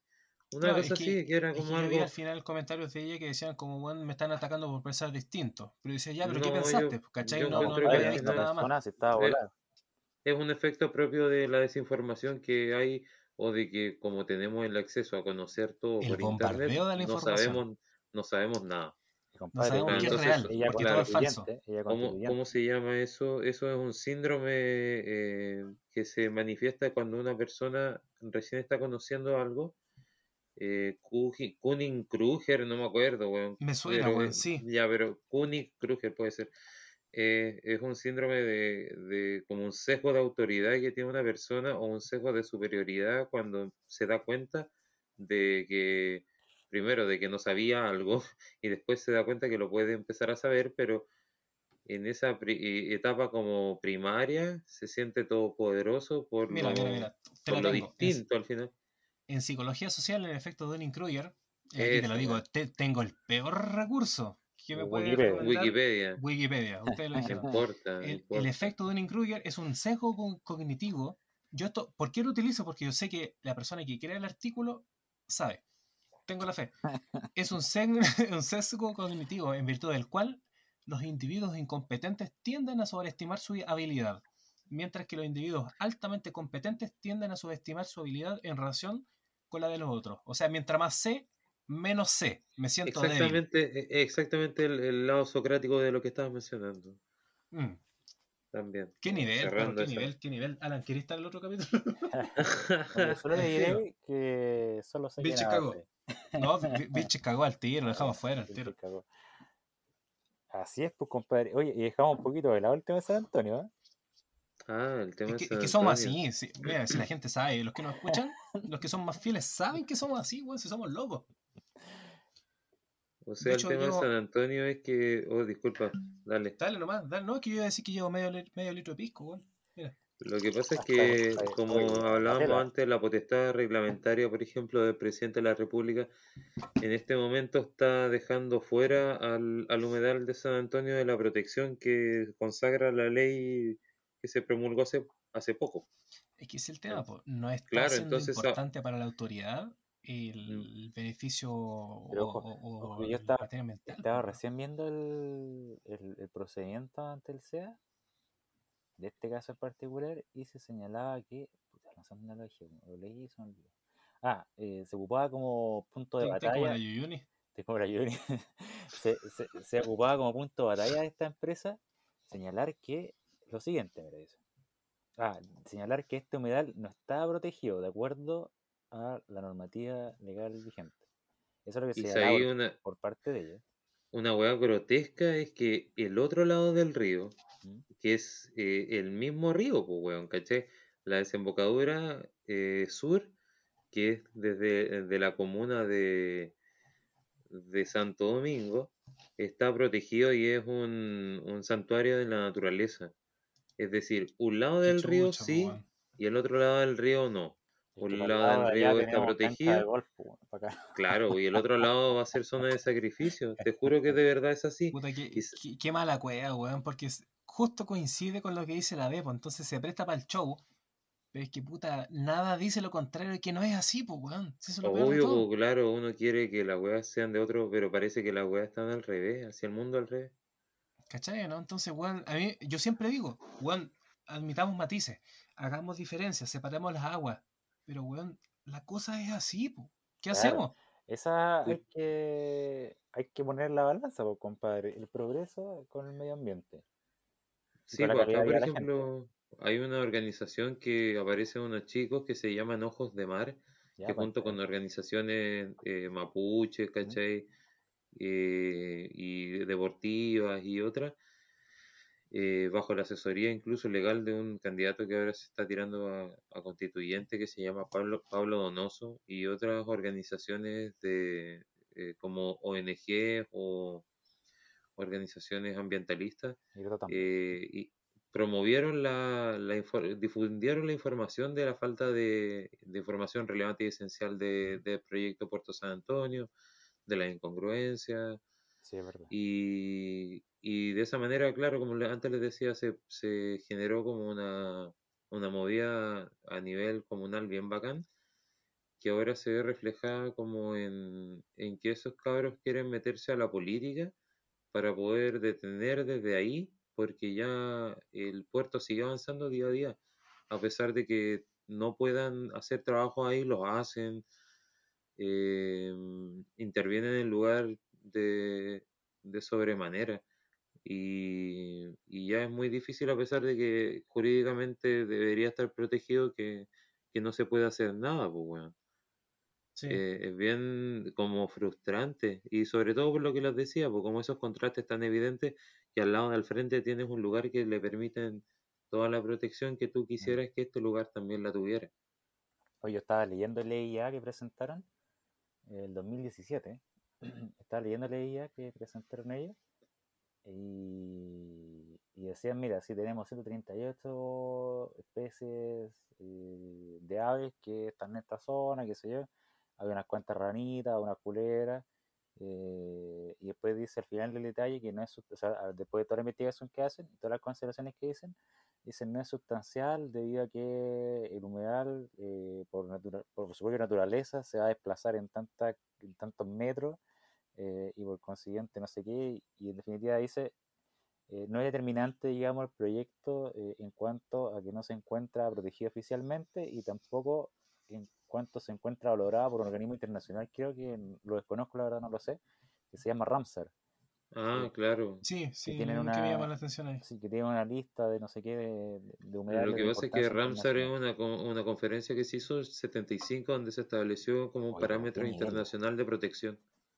Cacha el nivel de los mistralinos, weón. Si nosotros no estamos tirados, weón. Qué nivel. Oye, hace, un día, hace unos días me Está llamaba, grabado. como paréntesis, me llamaba la atención hace unos días eh, que, que la mayor cantidad de, de- de nuevos alumnos que han ingresado a la educación superior dentro de este proceso, el último proceso que tuvimos, de la, de la primera prueba, de la, ¿cómo se llama ahora? ¿PTA? ¿PTU?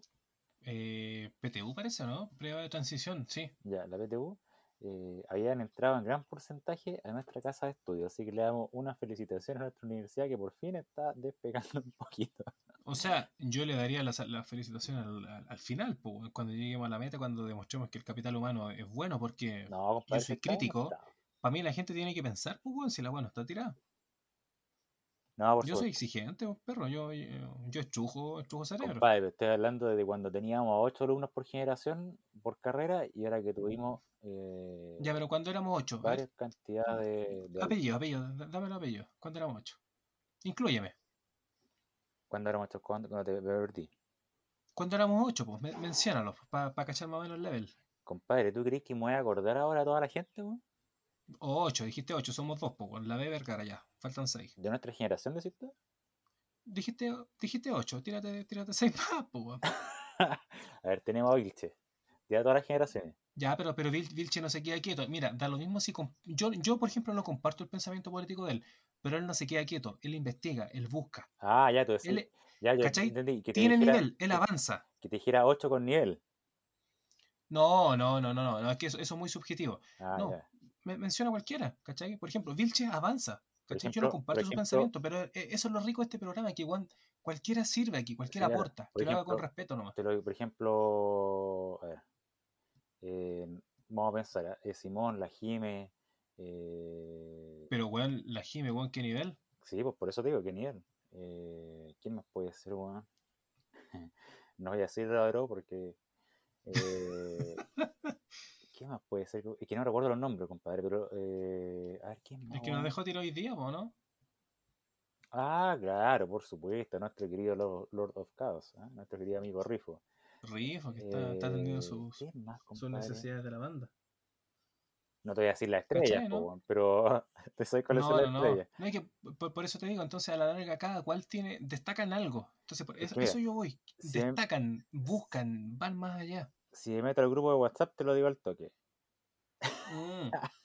No, va a sacar, va a sacar ver, por ejemplo, ahí. por ejemplo, ahí lo hemos tenido acá en nuestro programa, eh, eh, temporada segunda, eh, Nico Valenzuela.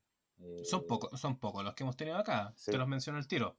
Ignacio de la B, Cristóbal Vilche, Nicolás Valenzuela, eh, Francisco Rifo, Alan Fernández, eh, ¿quién más? Javier Siman, Javier ¿quién Siman. más? Sí, pues Siman, por ejemplo. Me acuerdo de Clemente también.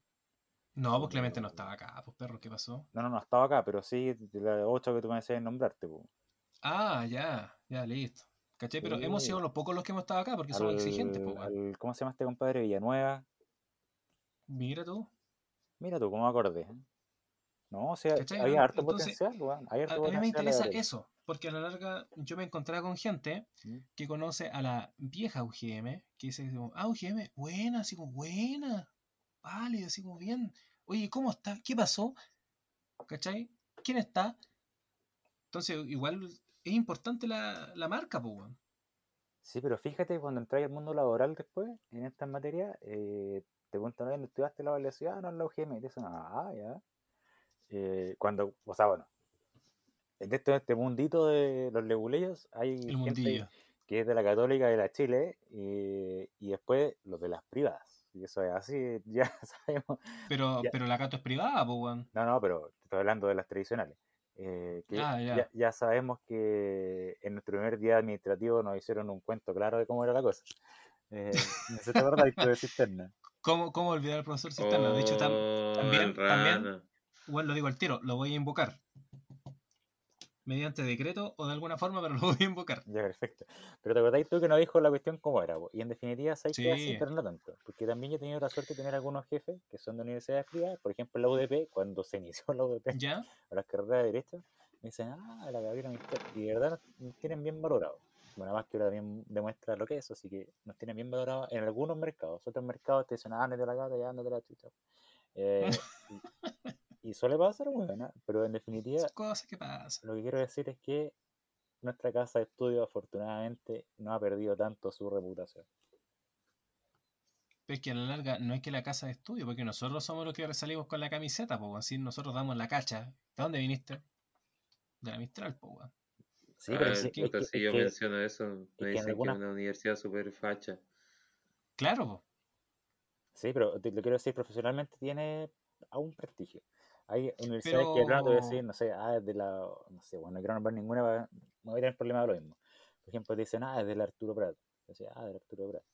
Pero, Y eso se pero da Alan, en comentarios de, de, de lo, Arturo Prat, Marino Juliao. te lo digo, te lo digo. Una wea Pero así. espérate, mira, es que mira, e- es súper, eh, eh, yo siento que es súper antojadizo, eh, a ver, no sé si dicotómico, eh, Es súper... es un prejuicio, eh, po, compadre, es una eh, aproximación espérate, anticipada. es que, es que yo, yo quería utilizar una palabra antropológica, reduccionista. ¿ya? No sé si, no sé si es correcto lo que digo, pero que me corrija Alan si quiere también. Yo siento que eh, decir eso mm, se presta, se presta para el huevo, ¿cachai? Porque, por ejemplo, yo, yo he discutido capítulos anteriores el concepto de fascismo. Yo siento que mucha gente de izquierda actualmente se presta para el fascismo. Dice, ah, facho, facho pobre, facho allá, facho acá. Y muchos de derecha también se prestan por una, una etiqueta fácil, una etiqueta Sí. rápida. ¿Cachai? Para mí eso también es fascismo. Pero tú, ¿tú has sentido que en la universidad hubo fascismo?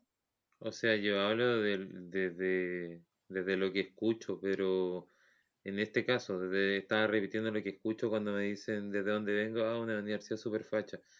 Pero yo sé que para mí el concepto de fascismo es el ejercicio de la fuerza por medio del Estado eh, ya sea Claro, pero, por cual ejemplo, sea en cuanto la- lo que tenga en al, mano eso. en cuanto al pensamiento, por ejemplo, que alguien te dijera, oye, tú no podís pensar así, por tal y tal motivo. Puta, ¿Cachai? yo Nosotros no, nos no sé, juntábamos, weón, sí. conversábamos, discutíamos Claro. libremente y nadie nunca nos controló. po. Mira, y te lo digo aquí eh, abiertamente en la grabación. Yo Pero acuerdo depende de las circunstancias donde estemos hablando que eso suceda, porque si estamos en la vida diaria no hay ninguna limitante. por eso, por eso te lo Yo digo. te lo voy a ejemplificar. Yo venía a la universidad antes de entrar a la vida Mistral, que iba a la universidad y si le digo un nombre apellido, no, no estoy ni ahí, que era la Universidad de Alberto Hurtado, compadre. Primera, primera vez, mira, tercera temporada, primera vez que la dice a poto pelado. Siempre decía Universidad de Izquierda, Ah, una ya. pero universidad de otro digo- nombre. No, se lo había, mencionado, completa. lo había mencionado anteriormente, pero te lo un nombre apellido de esa universidad. Tú no podías tener eh, clases sin que efectivamente hubiese un compadre y te dijera, ah, compañero, weón, la-". O sea, en todas las, cl- de hecho, más, profesores incluso decían, no te lo puedo decir acá porque hacían clases en otras Claro, universidades. eh, porque alguien se alteraba. puede herir sensibilidades. Y eso es así. Pero es que, eh, es que esa es la hueá, nosotros en la Mistral, Y la vida habiendo Mistral un teníamos la posibilidad de decir lo que quisiéramos, expresar es lo que que, es quisiéramos. que esa es la weá, por eso te digo, habiendo un crucifijo en cada sala, jamás alguien nos controló. Ah, claro, siendo sí, sí, sí. Carlos Cruzcoque, un weón de la, del Partido Nacional, pues weón, Claro. de, de esa escuela. Jam- jamás nos dijo, weón, ustedes no pueden decir esa weá. Al contrario, ustedes dijo, sean políticos, de izquierda o derecha, sean políticos, estudien, defiendan, sean políticos, métanse en la política, métanse en la cosa de la república, en la res pública, métanse ahí, investiguen, luchen, peleen, discutan. ¿Cacha el weón que te lo dijo? ¿Cacha el weón? Un weón que muchos lo tienen por facho. Entonces, somos, somos la raja, así que si nos quieren dar pega constituyente, con gusto lo aceptamos. O sea, yo no, no creo que por salir de la universidad uno tenga un sello impreso. Creo que uh, vivimos nosotros hacemos la calidad. Claro, de- el ejercicio de la profesión de cada uno va a ser distinto. Entonces, eso no sé si se pueda estandarizar para que tú puedas decir, puta, todos los buenos que salgan de la universidad van a funcionar No, así de bien. No quiero decir eso, pero lo que estoy diciendo Ah, no, no, no, pero que- como para cerrar la idea, quiero decir, dentro de mi experiencia, yo puedo decir que nunca me sentí presionado, eh, conocí muy buenas personas, tuve una experiencia algo adversa que me hicieron mejorar en muchos aspectos y no lo pasé mal, me cagaba de frío por el lugar porque era helado a cagarse, pero eso, todo bueno, además los profes dentro de lo, de lo político que pudiera- pudieron haber sido en sus comentarios eran respetuosos y eso me gustó harto. Era Pero ojo, había, había, para, había para todo. Sí, claro. Ojo, yo, yo siempre lo digo abriendo las aguas. Eh, y lo he mencionado con nombre y lo digo ahora porque ya lo mencioné antes. Jaime Williams. Discutido que, y, claro, y yo no resi- tuve y con él. resistido por, y resistido por muchos. Él tenía un discurso bastante, eh, ¿cómo te puedo decir? Bastante discutido, bastante rechazado por posturas políticas y sexuales actuales. Porque él no, no es del gusto de las políticas actuales, te lo digo así. Eh, discutidos, Y que derechamente. les caía mal los comentarios también. Claro, claro, es que por eso digo, hay que abrir las aguas. ¿Cachai? Si a ti no te gusta el hueveo, perfecto, pero también tenés que estar, eh, tenés que saber dónde te metís, ¿cachai? Me, Entonces, acordé, me acuerdo yo una vez le paré los carros a él y, y nunca me huelló, nunca más me huelló, entonces listo, me dejó tranquilo. Y yo no tenía que mostrar carácter también, weón, compadre, que se la pelea. una oportunidad. A ver, ¿La verdad ese espectáculo? es que no me acuerdo del espectáculo, es que tú, García, cuando hicimos filosofía del derecho, Eh, eh, a propósito lo mismo, de los comentarios que hacía él en materia de, de, de género. O sea, eh, te, te lo digo yo, si quieres, tú, tú me patrocinas en caso de... Eh, yo me acuerdo, o sea, hablamos de filosofía del derecho, la escuela de los Sí. sofistas, todo el asunto, Sí, sale. Alejandro Magno y decía, Alejandro Magno, sumamente maraco. ¿Cachai? Entonces, claro, era poco, era poco, poco aceptado por eso, porque claramente no todos tienen que aceptar la política ni los comentarios de él. Es válido. ¿cachai? Pero así como estaba él, también estaba Carlos Cruzcoque del Partido Nacional que decía, weón, ustedes piensen como quieran, pero piensen, discutan. Entonces yo pongo eso a la- ahí a la balanza, porque Mira, digo, mira Carlos, decidan. weón". terminamos en esta herida. Pero te quiero decir que, mira, por ejemplo, a mí me entraba a tocar a competir con compadre de la Católica de la de Chile. eh, y en definitiva tú decís, weón, la universidad no es determinante. Así que concuerdo con lo que decía Alan en ese sentido. O sea, yo igual tengo amigos que salieron de la Chile y y son capos porque tuvieron la posibilidad de tener más cursos y especializarse mucho antes de terminar.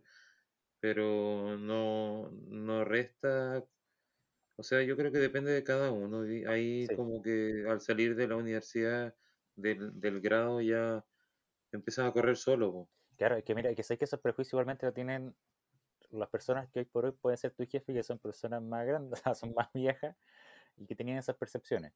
Por ejemplo, te dicen, oh, ya, compa-", y se ve, ¿ah? se- ah, tú soy de, ¿de qué colegio? Te, te dicen, no, del Grange, weón, de Claro, Ignacio, weón, de-. De- del instituto. El nido de águilas. el- claro, o del instituto, o colegios que eran más emblemáticos, más tradicionales y que se sabía que tenía una calidad aceptada o qué sé yo. Eh, entonces te preguntan, ah, de tu colegio, ya, bueno, si tu compadre, tu jefe, weón, no sé, pues, weón, era de alguna de esas ramas de los, de los colegios, de esas congregaciones eclesiásticas, Sí, te a decir, ah, este compadre está listo, compadre, porque estudió en la católica y además, weón, es de el San Ignacio. Ah, está listo este compadre. Pero si de hecho tú buscas, tú buscas las anécdotas, los comentarios de Jaime Williams ¿Mm? en Wikidex, Wiki, Wiki Derecho. Wikiuse, una wea así, no me acuerdo. La gran Eh, enciclopedia, Wiki- alguien, Wiki- alguien, alguien le preguntaba a Jaime Williams eh, por el hecho de que él era, eh, como es esto bueno, el, el que se pegaba, el que parecía en la- el código da Vinci, o el que se pegaba. Ya, Eh, puta, no me acuerdo ahora. Ya, tú, tú te acordaste, tú te acordaste. Desde el Eh, albino. Sí, pues, eh, puta, ¿cómo se llama ese oh, grupo? yo leí esa weá, no vi la película, era tan Eh, mala, asquerosa la película de mierda. Mala Puta, como ¿cómo se- ellas son, más mala que flan de caca. Mala, mala.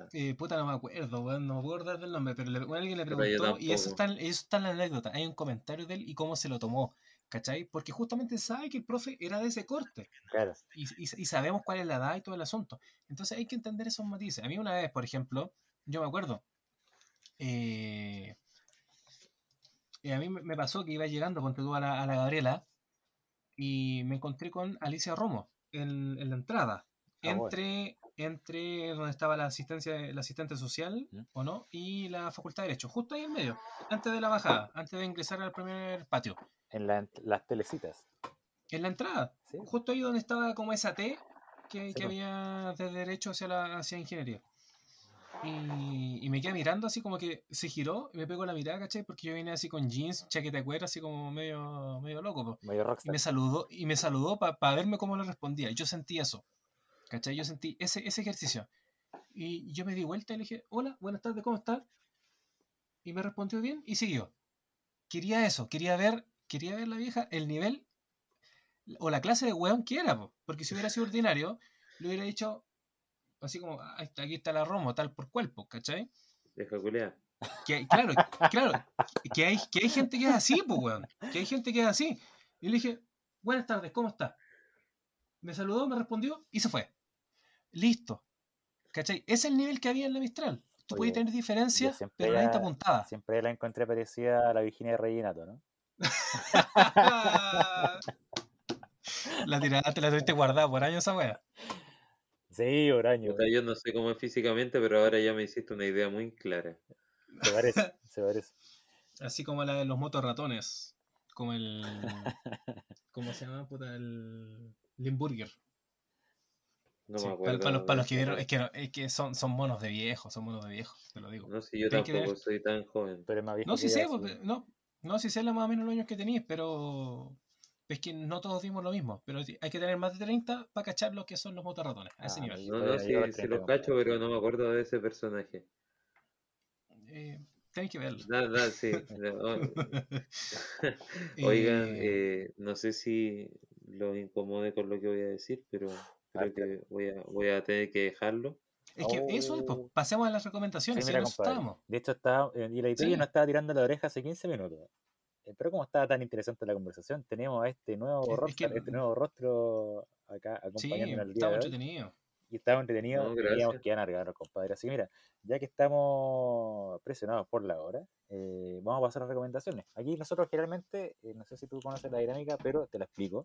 Nuestros queridos auditores ya la conocen. Generalmente siempre al final de los episodios damos alguna recomendación de lo que hemos visto en la semana, de lo que hemos leído en la semana, para efecto de que nuestros queridos auditores también lo puedan revisar y podamos hacer algún feedback. ¿Qué tal? Pancho, Ya, ¿te tira las cuerdas? Dale ejemplo. Estuve viendo dos series. Estoy viendo una serie rusa en Netflix, hablando de los rusos, que se llama 1983, que la empecé a ver, vi algunos capítulos, pero no la he entendido aún. Pero creo que tiene algo, pero no la he entendido, entonces tengo que darle más capítulos con esa serie, pero sí, yo sé que pinta para buena. eh, ya lo- es un poquito lenta, sí, pero yo sé que pinta para buena. Se llama 1983, así que esa la recomiendo como tibiamente. Ya esa la recomiendo al 100% por ahora. Eh, porque como digo, no tuve la oportunidad de ver tantos, tantos, tantos episodios. ¿ya? Eh, pero sí vi otra que está bastante buena y ya vuelvo nuevamente con lo- los thrillers policiales eh, de una serie que se llama Capitani. Tal cual como suena, Capitani. Una serie que está ambientada en Luxemburgo, así que está bastante, bastante buena. Perfecto. Esa es mi recomendación de hoy, media, media cinéfila. Eh, No, pero está bien, pues hay que variar, pues. O sea, pero ya te el, tiré, el te capítulo tiré la pasado semana viste un pasada, libro, pues. te tiré una bomba, Y- te tiré el libro de ¿Y qué, Axel y Kaiser. qué libro, pues, weón? ¿Y qué li- Claro, de Axel Claro, Kaiser, de, de ese corte, pues. Así es, Mira, lo, vuelvo a- lo antes- repasamos, lo repasamos. Antes de, de tirar a las, contra las cuerdas a, a Alan, ¿Ya? yo voy, voy simple, un juego cortito. Aprovechando lo mismo que estábamos hablando, yo siento que eh, como recomendación, sin ser específico, voy por algo genérico esta vez. ¿Ya? Yo siento que tenemos que admitir estos matices, disfrutemos de la, del pensamiento eh, divergente, ¿Sí? eh, aportemos distintos, distintas ideas. Siento, que, cuestión, pues, compadre. siento que es rico, es rico dar pensamientos distintos.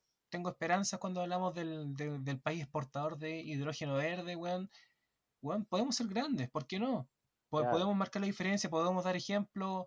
No hablemos más de vulneración de los derechos humanos, no hablemos más de gobierno cagón, no hablemos más de dictadura. Crezcamos con esa base, Claro. mejoremos, superemos, evolucionemos y ofrezcamos un buen, un buen futuro, pues, weón, porque nosotros en algún momento vamos a llegar a viejos y van a quedar los jóvenes, pues, weón, y, y, y que vamos a dejarle a los jóvenes, pues, weón. Salud, eso. Alan.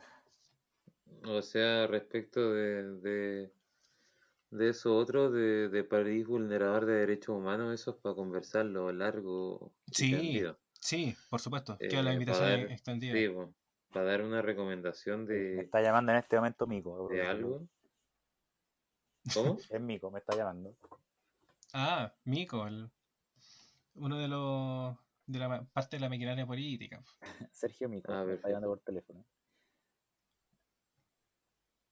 Da- dale nomás, Alan, si es parte del Ah, humor, de, es parte del humor de Ah, la no, vez. no, no, no había cachado, weón. Humor especial. Eh, puta, mira, a ver, se me ocurre eh, una recomendación musical que podrías, que es, eh, Todo es cancha. no sé dale si, nomás. mira, es que se me ocurrió algo, eh, autores póstumos, porque por ejemplo, hoy día me acordé de tres. Hay una- un artista que se llama Jeff Buckley, no tan conocido, un gran, gran cantante y guitarrista que murió muy joven. Tiene un disco que se llama 19 en Grace de 1994. Es un discazo, weón. Es un tremendo artista con una capacidad vocal inigualable. Incluso, No, claro, creo, creo que el buen decía que llegaba como a cuatro octavas y media, así, un, un- un registro único. Tremendo artista. Y póstumamente también pensé en Cancerbero, un rapero venezolano que tiene dos discos, uno que se llama Vida del sí. 2009 por ahí, y otro que se llama Muerte. Tiene otros discos, pero esos son los principales. Y él tiene una vida que terminó de manera súper trágica. Hay un, a su caso es un caso abierto todavía, porque no se ha llegado a determinar si, eh, las causas de su muerte. Se cayó en un décimo piso o lo tiraron. Igual ahí es, Ah, bueno. Es súper bacán la, la música de él porque va más allá de la, de la música, ¿cachai? Está Claro. hablando de su realidad y, y después eso se termina como con una wea trágica que parece ser dicha en sus temas antes. Entonces como que muy, muy la raja. Y Roberto Bolaño, que yo de- por el Gordo Vilche, ex Gordo Vilche, que me prestó un libro de Bolaño. Y eso fue como el 2017 o 18. Y yo aluciné, weón. Y al día de hoy yo creo que es uno de los autores que más sigo, que me gusta más, y que también hace eso, como que sale de los libros. Y tú no solo lees, no, no es tan pasivo, tienes que hacer una pega de investigar, de saber ligar lo que el weón te está diciendo, es fantástico. Y si pueden leer de Bolaño los cuentos, si pueden leer lo que sea, eh, es bien innovador, te incomoda el weón. Entonces es bien bacán. Algo te produce la guatita. A mí me gusta porque son historias eh, bien policiales, feas, algo sórdidas incluso. Mm, Perfecto. Sin, No, sí. sin, sin mucho filtro, así No, crudo. eh, es ideal, es ideal. No sé cómo te digo. O sea, aquí cualquier recomendación es válida. eh, en los capítulos anteriores, Rifo tú ha recomendado Black Metal. Claro. Es igual de válido. O, o- o películas gore. Eh, igual de Ah, válido. Todo es sí. cancha. O sea, Sí, cada bueno. cual es libre de pensar y de sentir y de ofrecer lo que quiera. Esa es la gracia. Así que bueno, ya Sí, pues esta- yo agradezco la invitación. Buenísimo, Alan. Nosotros agradecidos de tenerte acá. Como bien dice Francisco, Vilche ya quedó en el olvido. Eh, así que, queridos amigos Mistralinos, estamos despidiendo este tercer episodio de la tercera temporada. Lo dije bien, ya me lo aprendí de memoria. Eh, así que ha sido un gusto. Temas eh, de la agenda eh, nacional e internacional que debatimos ampliamente en estos dos bloques. Y igualmente nos quedan temas pendientes. Así que lo dejamos para la próxima semana. Y ya no saben- te quepa duda. Así es. Ya lo saben, queridos amigos. Nos vemos en el próximo episodio, el cuarto episodio de esta tercera temporada, en la próxima oportunidad, compadre. Un abrazo, muchas gracias. Un abrazo, compadre. Agradecido ahora por tener Saludos. ¿eh? Gracias. Muchas gracias, Alan. Gracias a todos. temporada.